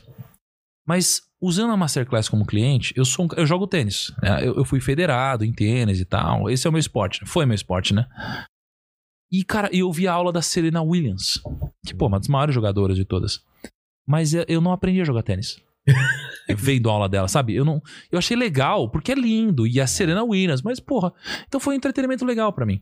Em finanças, você tem lá uns dois caras muito bons e tal de finanças, mas é legal, mas você não aprende. Aí falando de tudo que a gente falou de ganhar dinheiro, escala e propósito, eu falei, quer saber, bicho? Você viu uma lacuna aí, né? O primeiro grau de pensamento é, puta, não ensina finanças. É. O segundo grau é, caralho, eu vou então criar essa parada. Exatamente, porque eu sinto que falta nisso. Perfeito. É. E aí a gente criou a FinClass. Cara, a gente tá investindo mais de 20 milhões de reais esse ano na FinClass, Que é uma coisa mais prática, não só a teórica também. que é a Masterclass de finanças. Ah, Só de finanças. Só enquanto a Masterclass tem duas, três pessoas falando de finanças, a gente tem 50 pessoas de finanças, com mais profundidade. Com um padrão de qualidade igual que você viu. Cara, câmera que grava o Transformers, é. sabe? É animação incrível, soundtrack incrível. Pô, só que num preço muito menor do que o da Masterclass ainda, o que já é bizarro. Tipo, 5 dólares por mês quase. Porra. Então, assim, foi uma coisa que a gente criou. Aproveitando a tendência, tudo que eu te falei, escala, propósito. Então a gente conseguiu juntar tudo nisso. Hoje é o projeto que mais me dá tesão. Entendeu? E, porra, a gente lançou lá, a gente fez uma live com 150 mil pessoas, assim. Foi, foi Essas foda. lives cara. que você fazia às 5 horas da manhã, era, elas, ela, quem que assistia essas aulas? Caraca. É todo mundo, todo mundo. Todas, Ah, você ah. chegou a, me- a- a medir isso, conversar com esse pessoal? Sim. Cara, é foda. Porque, Porque assim, é muita, gente, não é só investidor, gente que já tá investindo. Exato. Deve ser. A minha definição de quem me acompanha é quem quer vencer na vida. De alguma forma. É quem quer vencer na vida. É, ou quem já venceu, né? Geralmente é isso. Mas é quem tá insatisfeito com alguma coisa? Não necessariamente. É. É basicamente quem já venceu, né? E quer investir melhor e tal, ou quem quer vencer. É, é quem quer crescer na vida. Só não me segue quem não quer. Ou quem fala assim, ah, cara, pô, não, não é, não é pra mim, para, não existe isso, não dá co- não dá pra enriquecer. É, Esse público não me segue. Então, quem assiste as lives às 5 da manhã é quem fala, cara, eu quero mudar, quero crescer, quero ganhar dinheiro, quero investir, quero mudar, quero fazer alguma coisa diferente. Ou já faço uma coisa foda, eu quero melhorar. Esse é o público, entendeu? É o público geralmente sem mimimi. Essa é a definição que eu considero, né? Dentro disso você tem vários subgrupos, né? Mas a galera que me segue é aqui, a galera que quer mudar ou ganhar de alguma forma. E o conhecimento ele muda pra caramba, né? A- a transforma a vida das pessoas, né? Você acha que aqui no Brasil a gente vai ter essa consciência algum dia, assim, de que o conhecimento é, ele é, é muito importante? Porque a gente dá muito valor pra prática, né? Sim. a pessoa que sabe fazer o negócio e tal. E fala, cara, eu vou perder tempo estudando, lendo. É, é incrível como a gente lê pouco aqui, né? O, o brasileiro lê muito pouco. Ele, e, e a internet, pô, se eu tivesse quando era moleque, a- o YouTube, hoje em dia, eu aprendi a editar no YouTube. Uhum. Eu, an- antigamente, para aprender, você tinha que ir numa escola, achar um mestre, né? Aliás, uma coisa que, que, que, você que a gente estava falando aqui, que ontem teve aqui o, o Deldeb, ele falou muito sobre a árvore da vida, sobre a cabala, né? Uhum. Cabala tem muito a ver com investimento e, e ter sucesso, né? Tava lembrando disso, Uhum. porque ele abriu a árvore da vida aqui e o caminho que você faz até o final é absurdamente assim. Foda. São passos, porque o- os judeus usam isso, os passos para o sucesso para qualquer coisa na vida. É meio um- uma coisa que vale para tudo, né? Uhum. Não, total, total. É. Cara, eu não, não acompanho muito a Cabala, assim. Mas tem alguns amigos que falam muito bem, assim. É, ontem eu tive essa, essa meio essa visão. Falei, caramba, cara, isso não é só religioso, não é só. Isso vale pra vida mesmo, né? Como os caras usam total, isso. Total. Não, é bizarro, cara. Assim, a gente fica procurando coisas novas e tudo mais, mas, cara, tudo já estava escrito antes em algum lugar. É. Então, quer ver uma dica legal? Livros. Ahn, tem uma coisa chamada efeito Lindy. Já ouviu falar? Não. Efeito Lindy é o seguinte: tinha uma, tinha uma cafeteria em Nova York de que os comediantes se encontravam. Isso é legal pra saber. Pô. Tinha comediantes muito famosos e comediantes que estavam desempregados. Eles se encontravam lá em Nova York. E aí eles ficavam conversando, né, de várias formas diferentes. E eles começaram a chegar a umas conclusões. Eles falam assim: caralho, você que tá contratado, você tá trabalhando, você continua trabalhando. Eu que tô desempregado, eu continuo desempregado. E o café chamava Lindes. Eles criaram um conceito chamado efeito Lindy que é o conceito de que quanto mais tempo algo está acontecendo, mais tempo isso tende a acontecer. Então, se você traz isso para sua vida e para os negócios, isso é game changer. Por exemplo, o meu livro, o do meu milhão, foi o livro mais vendido do Brasil ano passado. Tá. mas vendeu mais que Bíblia. E no ano anterior foi o livro mais vendido por um autor nacional. E você fala, cara, bizarro, livro top. É, livro top, mas eu olho pro meu livro, que foi lançado, sei lá, em 2018, eu olho pra Bíblia, que existe É. há uma caralho de tempo. Qual livro tem mais propensão a estar sendo vendido daqui a 100 anos, 200 anos, 300 Bíblia. anos? A Bíblia Certo. por causa do efeito Lindy. Então, quando a gente olha para os negócios, é a mesma coisa. Quando a gente olha para os ativos, que que, assim, eu acredito muito nas criptomoedas, mas o que tem mais chance de estar aqui daqui a 500 anos? As criptomoedas ou o ouro? O ouro. Eu acho que o ouro, porque ele está aqui há mais É. tempo, né? A, a gente usa tênis há muitos anos. Há muitos anos. Será que o tênis vai ser disruptado? Sei lá, daqui a 100, 200, 300 anos? Ou a gente vai continuar usando tênis? Acho que continuaremos usando. A gente vai continuar usando roupa? Vai continuar usando roupa. Né? Então isso aqui é muito importante, porque quando você fala dos judeus e cabala, cara, ao invés de ficar buscando um conhecimento novo, eu preciso buscar conhecimento antigo. É. Então quando eu vou comprar um livro, é melhor eu comprar um best-seller ou eu comprar um livro que já é lido por várias décadas ou séculos. Exatamente. É melhor comprar um livro que já lido há várias décadas e séculos. Um livro atual pode ser influenciado por mídia, por um monte de coisa. Esses não, eles se provaram no tempo. Então, quando eu vou investir, eu tenho que pensar nisso. Quando se fala dos judeus, eles se provaram no tempo. Mesmo passando por tudo que eles passaram, eles sobreviveram. Né? E, e assim, a gente tem a Bíblia. A Bíblia são 66 livros. E você tem a Torá. A Torá são basicamente os cinco, li os cinco primeiros livros da Bíblia, É. se eu não me engano, tá? Sim. É, cara, e aqui você tem um recheio de vários princípios que guiaram os judeus ao longo de todo esse tempo. E eles continuam sendo alguns dos mais ricos da humanidade. Caralho, deve ter uns princípios fodas aí. E quando você fala da Cabala, porra, Cabala, o que eu sei é que uma grande parte da Cabala é inspirada na Talmud. É. O que, que é Talmud? A Talmud é o seguinte: quando os, os judeus foram perseguidos, eles ninguém deixava os judeus andarem com nada. Então eles tiravam os livros deles, as obras de arte, tudo. Então eles começaram a criar uma tradição, a tradição oral. A Talmud é a tradição oral Ah, é. O Rabino falou sobre isso, é, cara. em que eles passavam os conhecimentos e princípios milenares Até hoje. só pela fala. É. E a Talmud é um, é um grande mistério e tal. É. E a Talmud tem 613 princípios. E aí você tem a fruta, qual que é a fruta mesmo? A romã. A romã, ela tem, lembra que foi da maçã? Sei. A romã tem 613 sementes.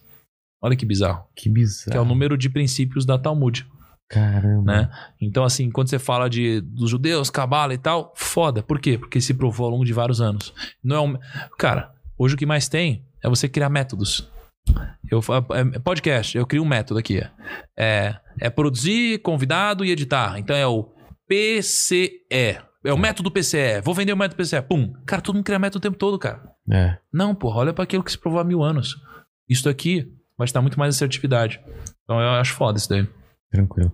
Vamos pro, pro chat, pequeno mandíbula. O que, que o pessoal tá falando, perguntando aí? Vamos. É, o André Luiz fala aqui, primo, é, o grupo pensa em realizar processos de estágio? Olha só. Que ele fala, sou o cofundador da Cizinho, é, HR Tech, focada nisso, com parcerias com, com, com parceria com universidades como a UFSCar de Sorocaba. Cara, a gente tá contratando muita gente mesmo, assim, muita, muita, muita. É, a gente precisa de muita gente boa. Eu sinto que a gente é um estilo de empresa que a gente nunca vai parar de contratar gente boa. Então, putz, vaga de estágio? Sim, temos. Temos sempre vagas pra gente boa. Kaique quer falar um negócio. Vagas, arroba time. É? Pode falar isso aí? Pode. Fala aí, Kaique. Galerinha, é só mandar um e-mail no vagas, arroba timeprimo.com. Ok, vagas.timeprimo.com. Cara, a gente tá contratando muito, estamos crescendo, o mercado tá crescendo. Gente boa, ambiente legal, divertido. Daí. O Marcelo Lioman tá fazendo treinamento Vida Extraordinária no dia 19 de junho. Tá Exato. sempre aqui com a gente. todo dia. E ele fala que você é nosso convidado com zero de investimento. Instagram para mais informações é arroba Marcelo Lioman. L-Y-O-U-M-A-N. Tá Aí certo. abração pro Mandíbula, pro Vilela, pro Thiago e pra galera que tá assistindo. É legal que se ele anuncia sempre, você falou agora, É. é, porque o CAC dele tá dando um ROI muito positivo. É. Porra. Eu já decorei de todo dia ele tá aqui. É, pô, É. ROI positivo, deve estar mais, a- mais efetivo que fazer tráfego. Com certeza. Ou seja, tá aí uma dica. Se funciona, então, pô, será que faz o texto veio, podcast? Legal. veio aqui a Emma, Amy Emma White. Amy White e ela tinha, a gente tinha 100 tickets, né, de, De, de desconto, desconto. no câmera privê. no câmera privê foram, foram vendidos em o quê? Em meia hora de, de programa. Só tem punheteiro aqui que assiste essas coisas. Cara, em meia hora esgotaram 100 tickets com desconto lá do, câmera Cara, a privê. gente vai ter trazido uns tickets da Finclass aí, Kaique. É, Será que tem uma galera que quer aprender finanças também ou só punheteiro? não sei, a gente pode descobrir Se isso. bem que dá pra ter os dois também. Pra- né? ah, Por que, que, um por que, que pô, o dá pra punheteiro não dois. pode ser investidor, né? Eu, inclusive, eu, eu sou investidor e, né? E, né? Sou casado, se é que você me entende, né? Então. O Julinho Alves fala aqui, ó. Fala, primo. Conta pra nós a última coisa que você aprendeu ou entendeu e ainda não ensinou a ninguém. Ou algo que você queria ser perguntado e ainda não foi. Uma coisa que aprendeu. Caralho. Nossa, Por quê? piso. É. Cara, isso é legal. Aliás, essa é uma boa pergunta. Não É. a segunda parte. A segunda parte dela é clichê, É, a primeira, primeira eu é achei muito foda. boa, é. né? É, porque você busca memória de curto prazo, né? Então sempre tem alguma coisa. Cara, tem uma coisa que mexeu comigo, que eu tava nos Estados Unidos, falei com muitos investidores e tal, a gente tá fazendo um- umas coisas interessantes, de rodadas, conversação com, com alguns grandes fundos e tal. E um cara me falou assim, Thiago, ah, você vai fazer esse número esse, esse ano, né? Eu tava falando quanto a gente ia fazer de receita esse ano no nosso negócio. É um número que pra mim é muito considerável e tudo mais. E aí ele, ele achou surpreendente o número. E aí ele perguntou o seguinte: esse número, no ano que vem, ele vira piso? Caramba. Que é o É seguinte. daí pra frente. Isso. Esse número, você tem que sair do zero ou ele vira piso? Isso aqui, puta, mudou tanta coisa. Com certeza, cara. Porque isso é a essência de um negócio. É. É você fazer um esforço pra construir algo que foi construído de fato. Não é o que você constrói e depois, Depois destrói. do zero de Exato. novo. É. E aí eu. Que é o que eu te falei da, da minha produtora. Todo mês eu tinha que começar do 60 zero. pau. É. E aí foi o que eu refleti. Eu falei, cara, olha, uma parte aqui da receita sim, outra parte não. Então, o que, que a gente faz então? A gente tenta trazer o máximo possível para esse lado de que vira um piso mesmo. É. Né? Então, isso daqui é o que transforma a sua receita num negócio, algo que tem valor de mercado mesmo. Né? Então, esse foi um dos grandes aprendizados. Tente fazer com que a receita que você gera vire piso. É isso. E é, é super é não poderoso fa- e isso. Não é fácil também, né? Não, não Você é tem fácil. que criar uma forma daquilo. Caramba. É, isso é bem foda, cara. Pens- Pensando no podcast também. Como fazer que. Que todo mês é o- o- seja o piso daí pra frente. É O complicado. problema no podcast aqui, cara, é que você tem que fazer esse podcast É, e o fim está nele mesmo. é exatamente. O fim está na publicidade que está nesse episódio, então você precisa fazer de novo.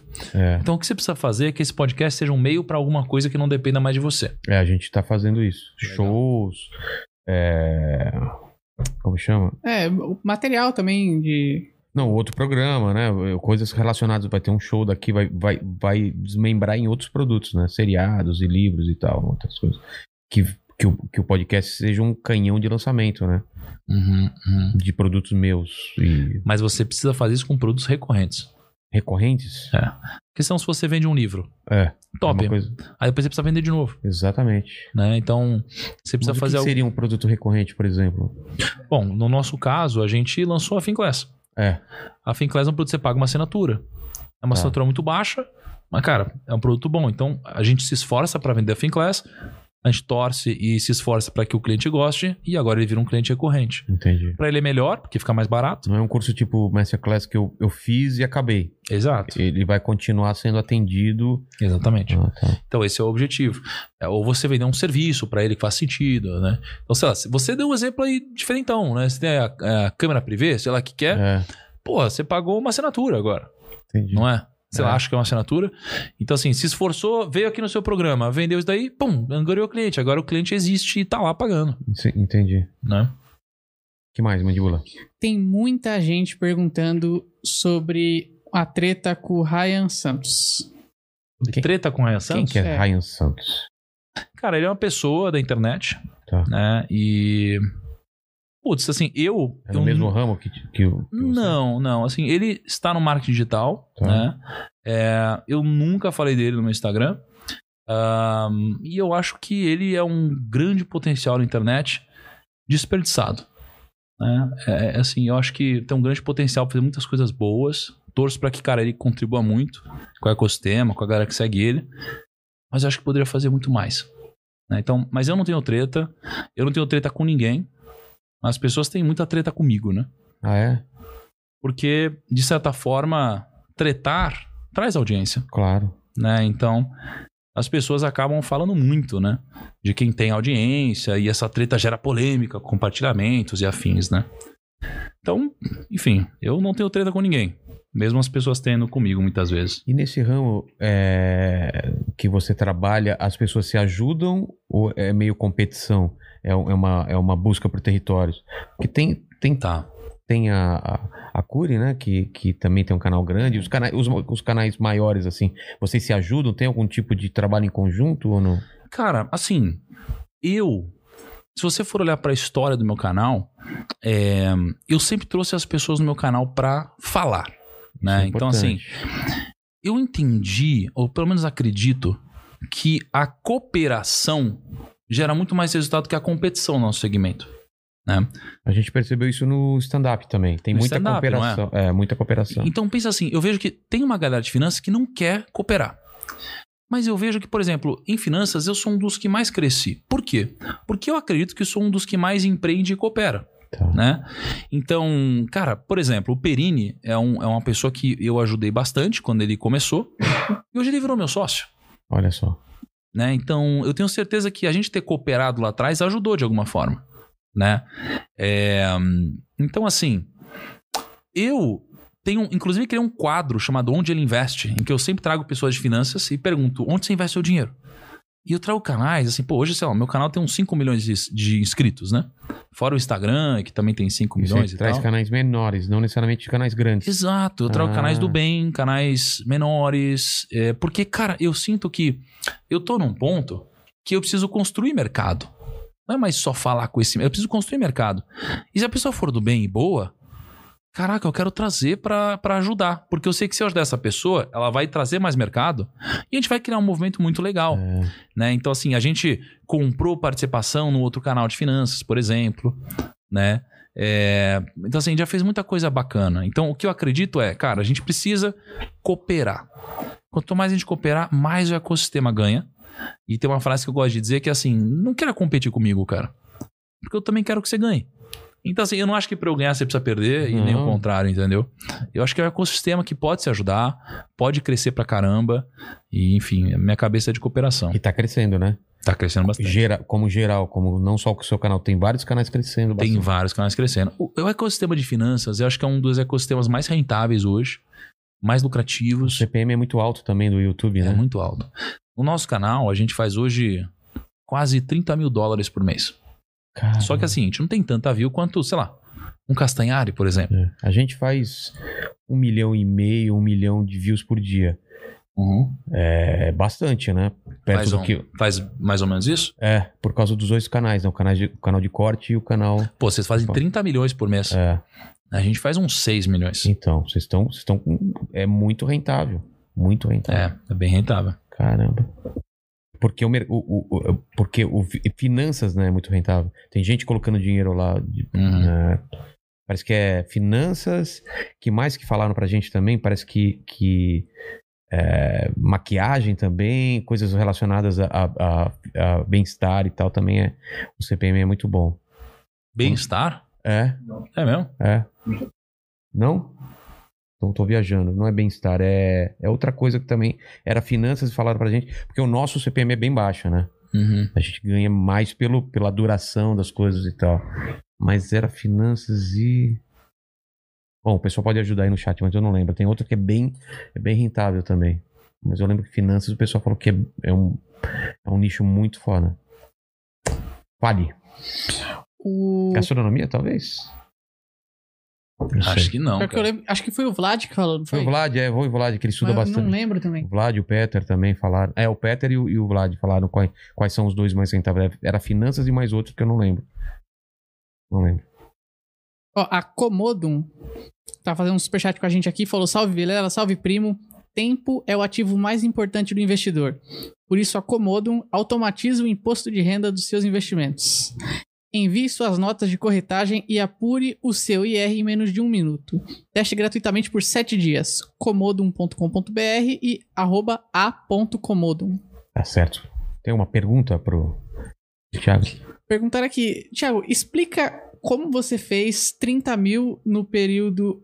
Como você fez 30 mil no período de 2 a 3 anos virar 18 milhões, mesmo fazendo aportes mensais. Cara, Aportes, o que que seria? Você colocar mais dinheiro ou tirar? é, não, É, colocar, é. né? Pô, não tem um segredo, né? Assim, é, o que vai te enriquecer é o trabalho. né? as suas aplicações podem enriquecer no longo prazo. É, a função do investimento é multiplicar a diferença entre o que você ganha e o que você gasta. Ah, tá. Então, como que eu fiz esse dinheiro? Pô, foi simples. Eu trabalho, eu gero um resultado, eu invisto, ou seja, eu aporto. Tá. Então, todo mês eu fui fazendo aportes. Todo mês, durante esse período, né, acho que fazem, sei lá, mais uns mais de 40 meses, né, fazendo isso, aportando, aportes grandes. E ao mesmo tempo investindo, né? Então, acho que a rentabilidade da minha carteira pública deve estar uns, sei lá, uns 300%, alguma coisa assim, um pouco mais. Eu fiz aporte todos os meses. E, e- e finanças não tem segredo. É você trabalhar, você poupar, você investir e multiplicar. E você fazer esse processo várias vezes. É só isso. Não tem nenhum grande segredo. O Apótema falou aqui, ó. Grande Thiago Negro. Sou professor de matemática e acompanho bastante seu trabalho. Vi você no Flow e lembro de você falar algo sobre dar aula online, fazer curso. Mas o ideal não seria ganhar seguidores nessa área antes do curso? A- é aumentar a base de fãs, basicamente. Ah, com certeza, né? Claro, né? Assim, ah, você tem um produto. É, como eu disse, a maior empresa não é que tem o melhor produto, é a que tem a melhor distribuição, né? Então, seu foco tem que estar em construir distribuição, é construir alicerces que te permitam distribuir o seu produto. Porque quando você tiver os alicerces, você pode distribuir o produto que fizer sentido para a audiência. Que você falou de ter o melhor podcast para uma pessoa, não adianta nada. Não adianta nada. O foco é você ter a melhor distribuição. Depois disso, porra, aí você ah, constrói o produto. Não acho que faz sentido inverter essa ordem, não. É. O Jonas Laurentino perguntou aqui, ó. Boa noite, Thiago, Vidal e Mandíbula. Nigro, fala um pouco sobre como é ser sócio da grande Benchimol. É essa a pronúncia? Bem, Shimon. Benchimol. E o que vem primeiro, o IPO ou o fundo do primo? Cara, é incrível você ter sócios, você ser sócio de pessoas que você admira. É muito bom isso daí. Pessoas que você pede conselhos e te dão conselhos que são valiosos, que te ajudam de alguma forma, né? É, então, é muito bom ser sócio do Benchmall. Ahn, e o que vem primeiro? Puta, cara. Acho que vocês vão ter que esperar no mercado que a gente não pode falar. Ah, Ó, o Gabriel fala aqui, ó. Primo, você mudou minha vida. Comecei a empreender há quatro anos, sem graduação ou grana, e saí do desemprego e hoje moro no condado. Obrigado e um abraço. deve ser legal, né? Faria Limer, né? Você deve escutar vários, vários depoimentos de pessoas que, que mudaram a vida. Isso deve ser. É bem legal. Essas são algumas das coisas que, porra, fazem a gente sentir que tá um pouquinho mais próximo do propósito que a gente tava É. falando. É Ah, muito legal, tá. né, cara? É, É claro. muito bacana mesmo. Eu sinto assim, eu vejo algumas pessoas muito famosas que às vezes estão dando no shopping e quando algum fã encontra, é tipo, ah, você é tal pessoa, tal, tira foto comigo. Só isso. É. E comigo muitas pessoas encontram e falam, cara, você mudou minha vida, meu Deus do céu e tal. Isso é muito gostoso. Então é realmente legal. Essa é a parte boa Pô, da é. fama nesse Porque caso. mudar a vida no, no seu caso é diferente do nosso caso, que você trouxe alegria, trouxe entretenimento. No seu caso, você muda a vida para a família dela, às vezes, né? Para ela poder Uhum. ajudar o- os pais e, e- e criar uma, uma estrutura para ela realizar os sonhos, né? Isso é muito, muito legal. O Manual do Trânsito, que participa sempre com a gente também, mandou aqui, primo, sou muito fã do seu trabalho. Minha relação com o dinheiro mudou completamente depois que conheci o Primo Rico. A Finclass é simplesmente sensacional e não vejo, e não vejo a hora do IPO do Grupo Primo. Pô, foda, pô, legal mesmo. Obrigado. Desculpa a ignorância, o que que é IPO? IPO é quando pô, você investe numa ação, né? Tá. Essa ação ela está na bolsa. O IPO é o processo da empresa entrar na bolsa. Ah, Então, pô, você tem ela tem, ser, ela tem que ser muito grande para entrar na bolsa ou não? É, geralmente sim. Sim, né? É tipo, você tem o seu podcast aqui, aí você Tá. fala, vou entrar na Bolsa de Valores. Você faz um IPO. É um Initial Public Offering. É quando você oferece ações do seu, da sua empresa para investidores. E aí vamos supor que eu compro essas ações. Tá. Agora elas estão sendo negociadas na bolsa e eu posso vender na bolsa para outros investidores. Então começa a comprar, vender, comprar, vender ações da sua empresa. Entendeu? Caramba. É Você tem, que, você, você tem que seguir um monte de regras e, e ter um monte de coisas pra poder entrar na bolsa, né? Não é qualquer um que pode entrar. Sim, pô, a burocracia é grande, você precisa ter auditoria, você precisa ter um certo porte, E- enfim, ter um e, certo e tem um faturamento também, né? Sim, cara. sim. Quanto? É muita grana? Cara, você tem empresa entrando na bolsa esse ano que vale um bilhão. Um bilhão. Mas parece que um bilhão é muito e tal para uma empresa. Mas na bolsa, você tem empresas de um bilhão que fazem, que estão fazendo hoje 30, 40 milhões de faturamento. Então, assim, é claro que é bastante, mas, porra, próximo de um milhão é bem diferente, né? Entendi. Então, você tem de tudo. A Skyrocket Sir falou aqui, ó. Primo, somos a Skyrocket Sir Tolkien Def, não sei como é que é a pronúncia, me perdoem. Que a comunidade brasileira abraçou e está tocando com muita garra. Já com 5 mil holders, o objetivo é unificar o universo de games mobile e de tokens Def, me perdoem de novo a pronúncia, maximizando os sites Skyrocket, skyrocketsr.com e o Telegram é SkyrocketSR. Tá certo. Aí o SM Obras e Projetos em Engenharia mandou aqui, ó. Parabéns aos organizadores. Abraço pro primo Vilela e Mandíbula. Dia 19 do 7 farei uma live às 8 horas para engenheiros recém-formados. Recomendações valiosas, online e grátis. É, ingresso Camarote da Engenharia. Se inscrevam no canal e me sigam arroba ENG Stallone Matos. A, a internet, ela possibilitou esse negócio de nichar tanto né, o, o- seu mercado, né, de você atingir exatamente. Você tem canal de sobreviven- sobrevivencialismo, você tem canal sobre construção, tem... Cara, quando a gente podia imaginar que você podia deixar tão nichado e ter pessoas bem-sucedidas num, num ramo tão pequeno assim, né, cara? E sabe que ontem eu tava batendo um papo com o Lucão, né? O Lucão, ele é quem toca o nosso podcast. E hoje, porra, é, no Spotify, porra, dos Vocês estão sem braço também pra, pra microfone? Cara, a Eu gente sei. conseguiu... Hoje a gente gravou o primeiro, bicho. Mas porque vocês vocês estão pedindo no mesmo lugar que é lá na, na- na- com, É, com o Renê. Luca, Não é aí com o eu sei. que vocês estão tentando pegar lá da. Não, não, eu, eu vou contar. Ah, tá. Porque É. o Renê acabou os braços. ele- Bizarro, né? Aí ele falou assim: pô, o primo rico também tá tent... Ele tá precisando de vi- 10 ou 20 também. E a gente Faz tá um esperando um maior tempo, porque acabaram. Tá todo mundo fazendo podcast, acabaram os braços de, de- É foda. da, da Road. É. A gente, bicho, é, ó, de dos seis podcasts de, de negócios do Brasil, a gente tem quatro dos, dos seis, né, no Spotify. É, e aí, cara, eu tava discutindo ontem com o Lucão, que é quem produz nossos podcasts, sobre isso, sobre, cara, qual que é o futuro do podcast. E você tá na internet há mais tempo e você sabe, pô, você começou lá atrás dos canais de YouTube que falavam sobre conteúdos diversos, e hoje você tem uns conteúdos de nicho que acabaram sobressaindo mais. É. Porque faz sentido, né?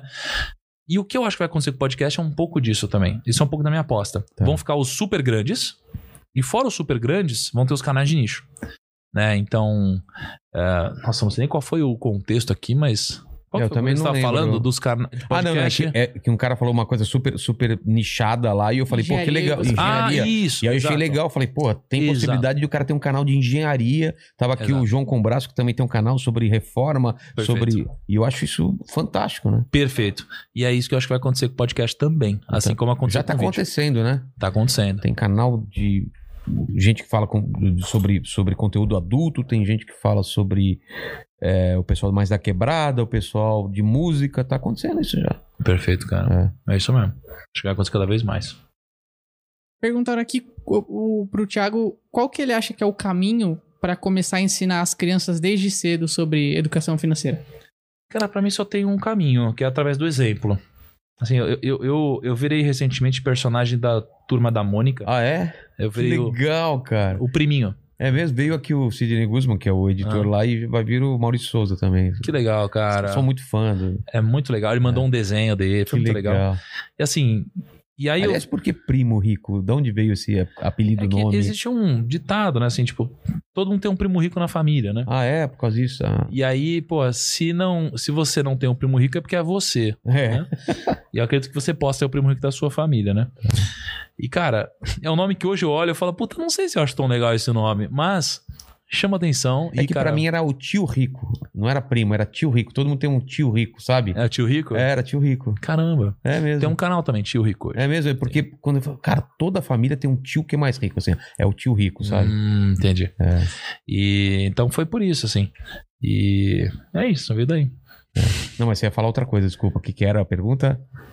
Eu falei do, é, do, da educação financeira. Ah, é. Ah, tá. Porque aí, eu, por exemplo, tenho um filho de. vai fazer quatro anos. Uhum. Como eu educo essa criança pra ela, ela entender o valor do dinheiro e tal? Legal. Ó, ó que massa. Ó, levanta a mão direita aí. E faz o que eu. E fecha a mão. Ah, tá? E faz o que eu te disser, tá? Tá. Ó, levanta aqui o seu dedo, o indicador. Perfeito. Ó o dedo que você levantou. Qual que é Ah, o polegar. Ah, polegar, esse é o indicador, né? Exatamente. Pra criança é a mesma coisa, velho. Se eu falo que. Criança, você não pode falar palavrão, porra. Ela vai falar. né? Porra, você não pode gastar todo o dinheiro, você gasta. Porra. Ah, Não estoura seu cartão, você faz. Cara, é o exemplo desde cedo. Então, assim, só tem um jeito. Exemplo. Não importa o que você fala. Não importa, de verdade. É por isso que eu decidi aplicar publicamente, para as pessoas verem o que está acontecendo.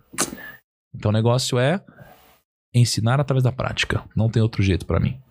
O fato de você aplicar publicamente, você gera também um efeito na bolsa ou no mercado, porque as pessoas.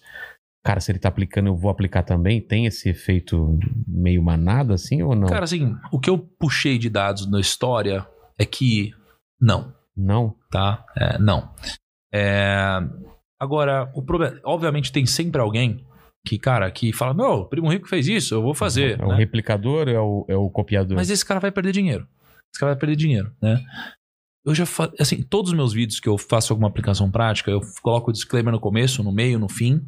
Eu falo, cara, não copia a carteira de ninguém. É, isso não vai te ajudar a ganhar dinheiro, isso só vai te ajudar a perder dinheiro, né? Porque as pessoas só conseguem de fato ter algum tipo de resultado quando elas aprendem. Lembra o esquema da semente? Você precisa Sim. buscar a semente, não o fruto. Se a pessoa quiser fazer isso, ela vai buscar o fruto. E em algum momento ela vai consumir todo o fruto. E se eu parar de postar vídeo? É. E se, sei lá, se eu vender a ação porque eu não acredito mais? Então, assim, a pessoa nunca deve copiar o outro. Nunca. Ela deve ter a própria opinião, deve formar a própria opinião, né? Então, tudo que eu faço tem fim educacional. Só isso. Se você quer ahm, copiar alguma carteira de investimentos, cara, assine alguma casa de análise que recomenda, que tem esse serviço mesmo. Só que vai te recomendar, fala, compra nesse preço. Né? Essa ação, monta a carteira é. assim. E não eu, eu não. O negócio é aprender, é se inspirar. Porque quando eu comecei, é, eu não tinha acesso a um home broker, que é por onde você vê o mercado. E eu queria muito ter acesso a um home broker, mas na minha época não dava. Não era igual é hoje. Você precisava ter 20 mil reais numa corretora. Então meu sonho era ter acesso a um home broker, ver como que era. Então eu acho que hoje essa prática ilustra muito para as pessoas. Mas o próximo passo depende delas, né? É, exatamente. Mandaram uma pergunta aqui que eu achei bem interessante. Falou, primo, a questão de aprender sobre finanças, você acha que é necessário preparar o psicológico primeiro? Porque eu- talvez talvez pela, pela perda, eu acho. pelo medo da perda, pelo. Porque eu já vi muita gente que aposta, por exemplo, é óbvio que não dá pra comparar, mas que a pessoa, se ela perde na primeira, ela quer dobrar a aposta na segunda pra tentar recuperar o que ela perdeu. Tá. Cara, isso daqui vai te fazer perder mais, né? Pense, você precisa ter princípios, não só nos investimentos, na vida. Os princípios têm que estar acima de tudo. Um princípio é o que eu disse: ganância, medo e impaciência geram prejuízo. Se você tivesse princípio acima de tudo, você não vai errar grande. Mas se fosse para escolher entre aprender finanças e, e, e ter os princípios de controles psicológicos, emocionais e tal, se eu tivesse que escolher, ao invés de fazer junto, porque acho que é um caminho natural de fazer junto, seria de que faz sentido primeiro os controles psicológicos e emocionais. Porque o seu ROI é maior, o seu retorno é maior. Você pode aplicar isso em várias coisas na sua vida. É por isso que eu acho que vale mais a pena, se fosse para escolher, igual a pergunta, eu iria por esse caminho. E perguntaram aqui se o Luiz Felipe de Oliveira falou aqui que tá começando com uma ideia no YouTube e queria saber se tem onde entrar em contato com você pra mandar essas ideias e ver talvez fazer alguma parceria, alguma coisa do tipo. É, qual que é o e-mail, Kaique? Eu mesmo ou não? Contato? arroba o Primo Rico. É contato arroba oprimorico.com.br. Mas, se você está começando e você está com ideias, provavelmente você precisa avançar um pouco mais antes de, de fato, linkar isso com a gente. Porque a gente sai muita ideia. E ideia de alguém que está começando ainda pode ser incrível, mas existe um filtro, né? É. Então, cara, caminha um pouco antes. Consiga, conquiste seu espaço, né? Mostre que a ideia é boa. Se a ideia for boa, vai dar certo. É difícil você ter uma ideia que você fala, puta, cria uma ide- ideia aqui que vai mudar o planeta. Geralmente não, né? Então, caminha um pouco, tem um resultado, e aí entra em contato. Acho que vai fazer mais sentido. Mas se você achar que realmente não, é uma coisa que muda o planeta e tem que ser, manda e-mail, contato arroba primorico.com.br. Tiago, obrigado por você ter vindo aqui. E a gente sempre termina a conversa. Eu faço as três mesmas perguntas para todo mundo aqui. Aliás, antes vamos tomar mais um pouquinho aqui, deixa eu colocar mais. A primeira pergunta é o seguinte: estamos aqui celebrando a sua história de vida, a sua história, a sua carreira, e olhando para trás, Tiago, qual é o momento mais complicado, mais difícil da sua vida? Você consegue pontuar isso? Algum momento, um ponto baixo, alguma coisa? que olhando de trás pra frente aquela coisa que a gente tava falando, daquele ponto que você ligou, mas que foi difícil, que te trouxe até aqui. Mas. Cara, tem várias fases que eu lembro, mas. Eu não sei se é o mais, mas foi o que me veio na cabeça. Cara, que foi quando, pô, lá atrás, né? A minha família ela foi rica e pobre ao mesmo tempo. Então, assim, o que é ser rico e pobre ao mesmo É. tempo? Assim, pô, eram empreendedores, ganhavam dinheiro, mas também a gente não gerenciava muito bem a grana. Então gastava muito mais e, cara, e virava uma bola de neve. E a gente foi chutado de um apartamento, né, na época. E eu lembro que quando você é chutado de um apartamento, qual que é o ponto? Não é que você sai do apartamento. O oficial de justiça precisa te entregar uma carta pra te despejar. Mas se você não recebe essa carta, você não é despejado, né? Ou tem um processo maior, mais longo pra isso acontecer. E eu lembro que, pô, a gente não tinha dinheiro e tal. E eu também não entendia direito o que estava acontecendo. Eu lembro que, pô, eu e minha mãe, a gente, quando tocou uma vez no interfone, pô, e era polícia, um negócio assim, Caramba. a gente foi pra escada de incêndio. Pra não receber a carta. Exatamente, assim, e eu lembro e, cara, foi uma coisa muito ruim na minha vida, assim. Mas foi ruim olhando até aquele momento. Dali pra frente é um pouco do que a gente falou. Essas coisas ruins que fizeram a gente pensar diferente. Fizeram a gente evoluir, fizeram a gente tentar alguma coisa diferente que nos, de alguma forma, gerasse inspiração, vontade, motivação pra que a gente pudesse mudar. Então, até aquele momento foi ruim. Mas se eu mudaria? Porra, cara, não sei. Porque se tivesse um risco de mudar a minha história, eu não mudaria É. né? Por mais que, do quão doloroso que foi, eu não mudaria, né? Mas esse foi um momento, cara, que foi chave pra mim, foi, foi forte. E, o ter- e a segunda pergunta é que a gente vai morrer um dia, infelizmente, mas é a única certeza que a gente tem. E quais seriam as últimas palavras de Thiago Negro para o pessoal que vai voltar nesse vídeo, porque o vídeo vai ser eterno aqui, pelo menos até quando o mundo existir, daqui a 60, 70 anos. A Nossa, frase de lápide, Caralho. Sei lá, epitáfio. Porra, é Pode foda, ser um né? ensinamento, pode ser uma frase de alguém. Porra, se eu fosse morrer, eu tentaria falar uma coisa que agregaria pro maior número de pessoas, né? Então eu não diria algo do meu. Bom, o que eu diria é simples. É o princípio pra mim mais importante no mundo dos negócios. Que a ganância, medo e impaciência geram prejuízo. Não é algo que te tocaria, que seria bizarro e tal, mas é o que te faria não perder dinheiro. Tá. E matematicamente falando, isso daqui é o que mais te faria ganhar. Porque no mercado financeiro, não perder, matematicamente falando, é melhor do que ganhar. Por quê? Porque se você tem 100 mil e você perde 50%, você tem 50 mil. Certo. Para os 50 mil virar 100 mil, precisa render 100%. Então, quanto mais você perde, mais você precisa ganhar para recuperar. Então, se você não perder ou perder pouco, matematicamente falando, é melhor para você. Então, se você não perder, tá bom. Ganância, medo e impaciência geram prejuízo, né? Acho que isso daqui seria ah, Sua o meu grande conselho. É. E a terceira pergunta é se você tem alguma dúvida. Todos temos mu- muitas dúvidas, mas tem alguma dúvida que não foi respondida até hoje? Uma pergunta que você tenha? Deve ter várias, mas alguma dessas dúvidas. Ontem a gente escutou. Não, anteontem, né? Por que, que o pessoal do, do- da, da barraca de milho. Foi a pergunta genial. Foi a pergunta genial a que eu achei a principal. Quando fala assim no milho, se você quer manteiga, nunca é manteiga. É sempre margarina. Ele falou: por que, que as pessoas te oferecem manteiga se elas colocam margarina? Eu achei isso maravilhoso, cara. Não é? Quer manteiga no, no, no milho? Quero. Aí ele coloca margarina, cara. Abre a Doriana, a Quali lá e é sempre uma margarina. Caralho. Então pode ser uma pergunta boba dessa ou pode ser uma, uma grande questão, entendeu? Caralho. Nossa, sei lá, que foda, né, meu? Nessa altura do campeonato. Ainda cara. mais eu, eu já tô meio bêbado, viu, Mandíbula? Eu não sou, eu sou fraco com esse negócio. Eu não sei quanto eu bebi, mas eu tô. Ah, cara, acho que pra um atual momento, assim, meu. Porra, por um atual momento, assim, aí é mais particular, sabe? Tá. Acho que seria um pouco de.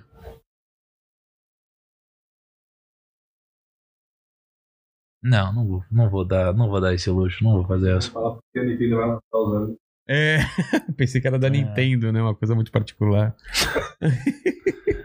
Não, mas cara, basicamente assim, se as pessoas podem.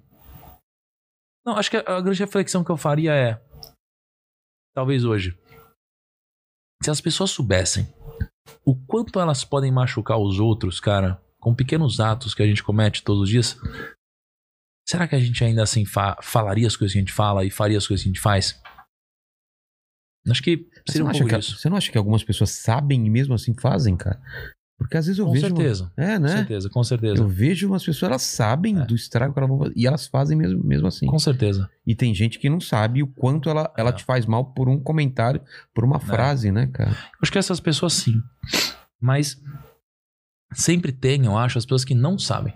Tem. Ou que não imaginam a profundidade disso. Cara, conversei com gente de internet que, cara, que, pô, já tentou se matar. Já pensou em se matar. E não sei o É. que lá, por coisas que às vezes a pessoa que falou já nem lembra mais, entendeu? Exatamente. Assim, ah, acho que seria. Acho, pro meu momento seria essa, né? Precisaria pensar mais em outras Mas coisas. é, eu, seria eu essa, acho que eu cara. tenho a resposta. É, é a dificuldade da pessoa se colocar no lugar da outra pessoa, concorda? Que se a Uhum. pessoa se colocasse no lugar da, da outra pessoa, com certeza ela não faria aquilo. Fala assim, eu gostaria de, de ler ou escutar isso que eu tô falando. Uhum. Não gostaria, então eu não vou escrever ou não vou falar. Mas é isso. É, cara. Acho que seria isso, então. É isso. Obrigado, Thiago. obrigado, Mandíbula. Obrigado a vocês que estão nessa live até agora. Tem algum recado? Tem alguma. Vocês falaram do. Cara, acho que um recado só, assim, o maior projeto da minha vida e pô, da nossa empresa hoje é a FinClass, tá?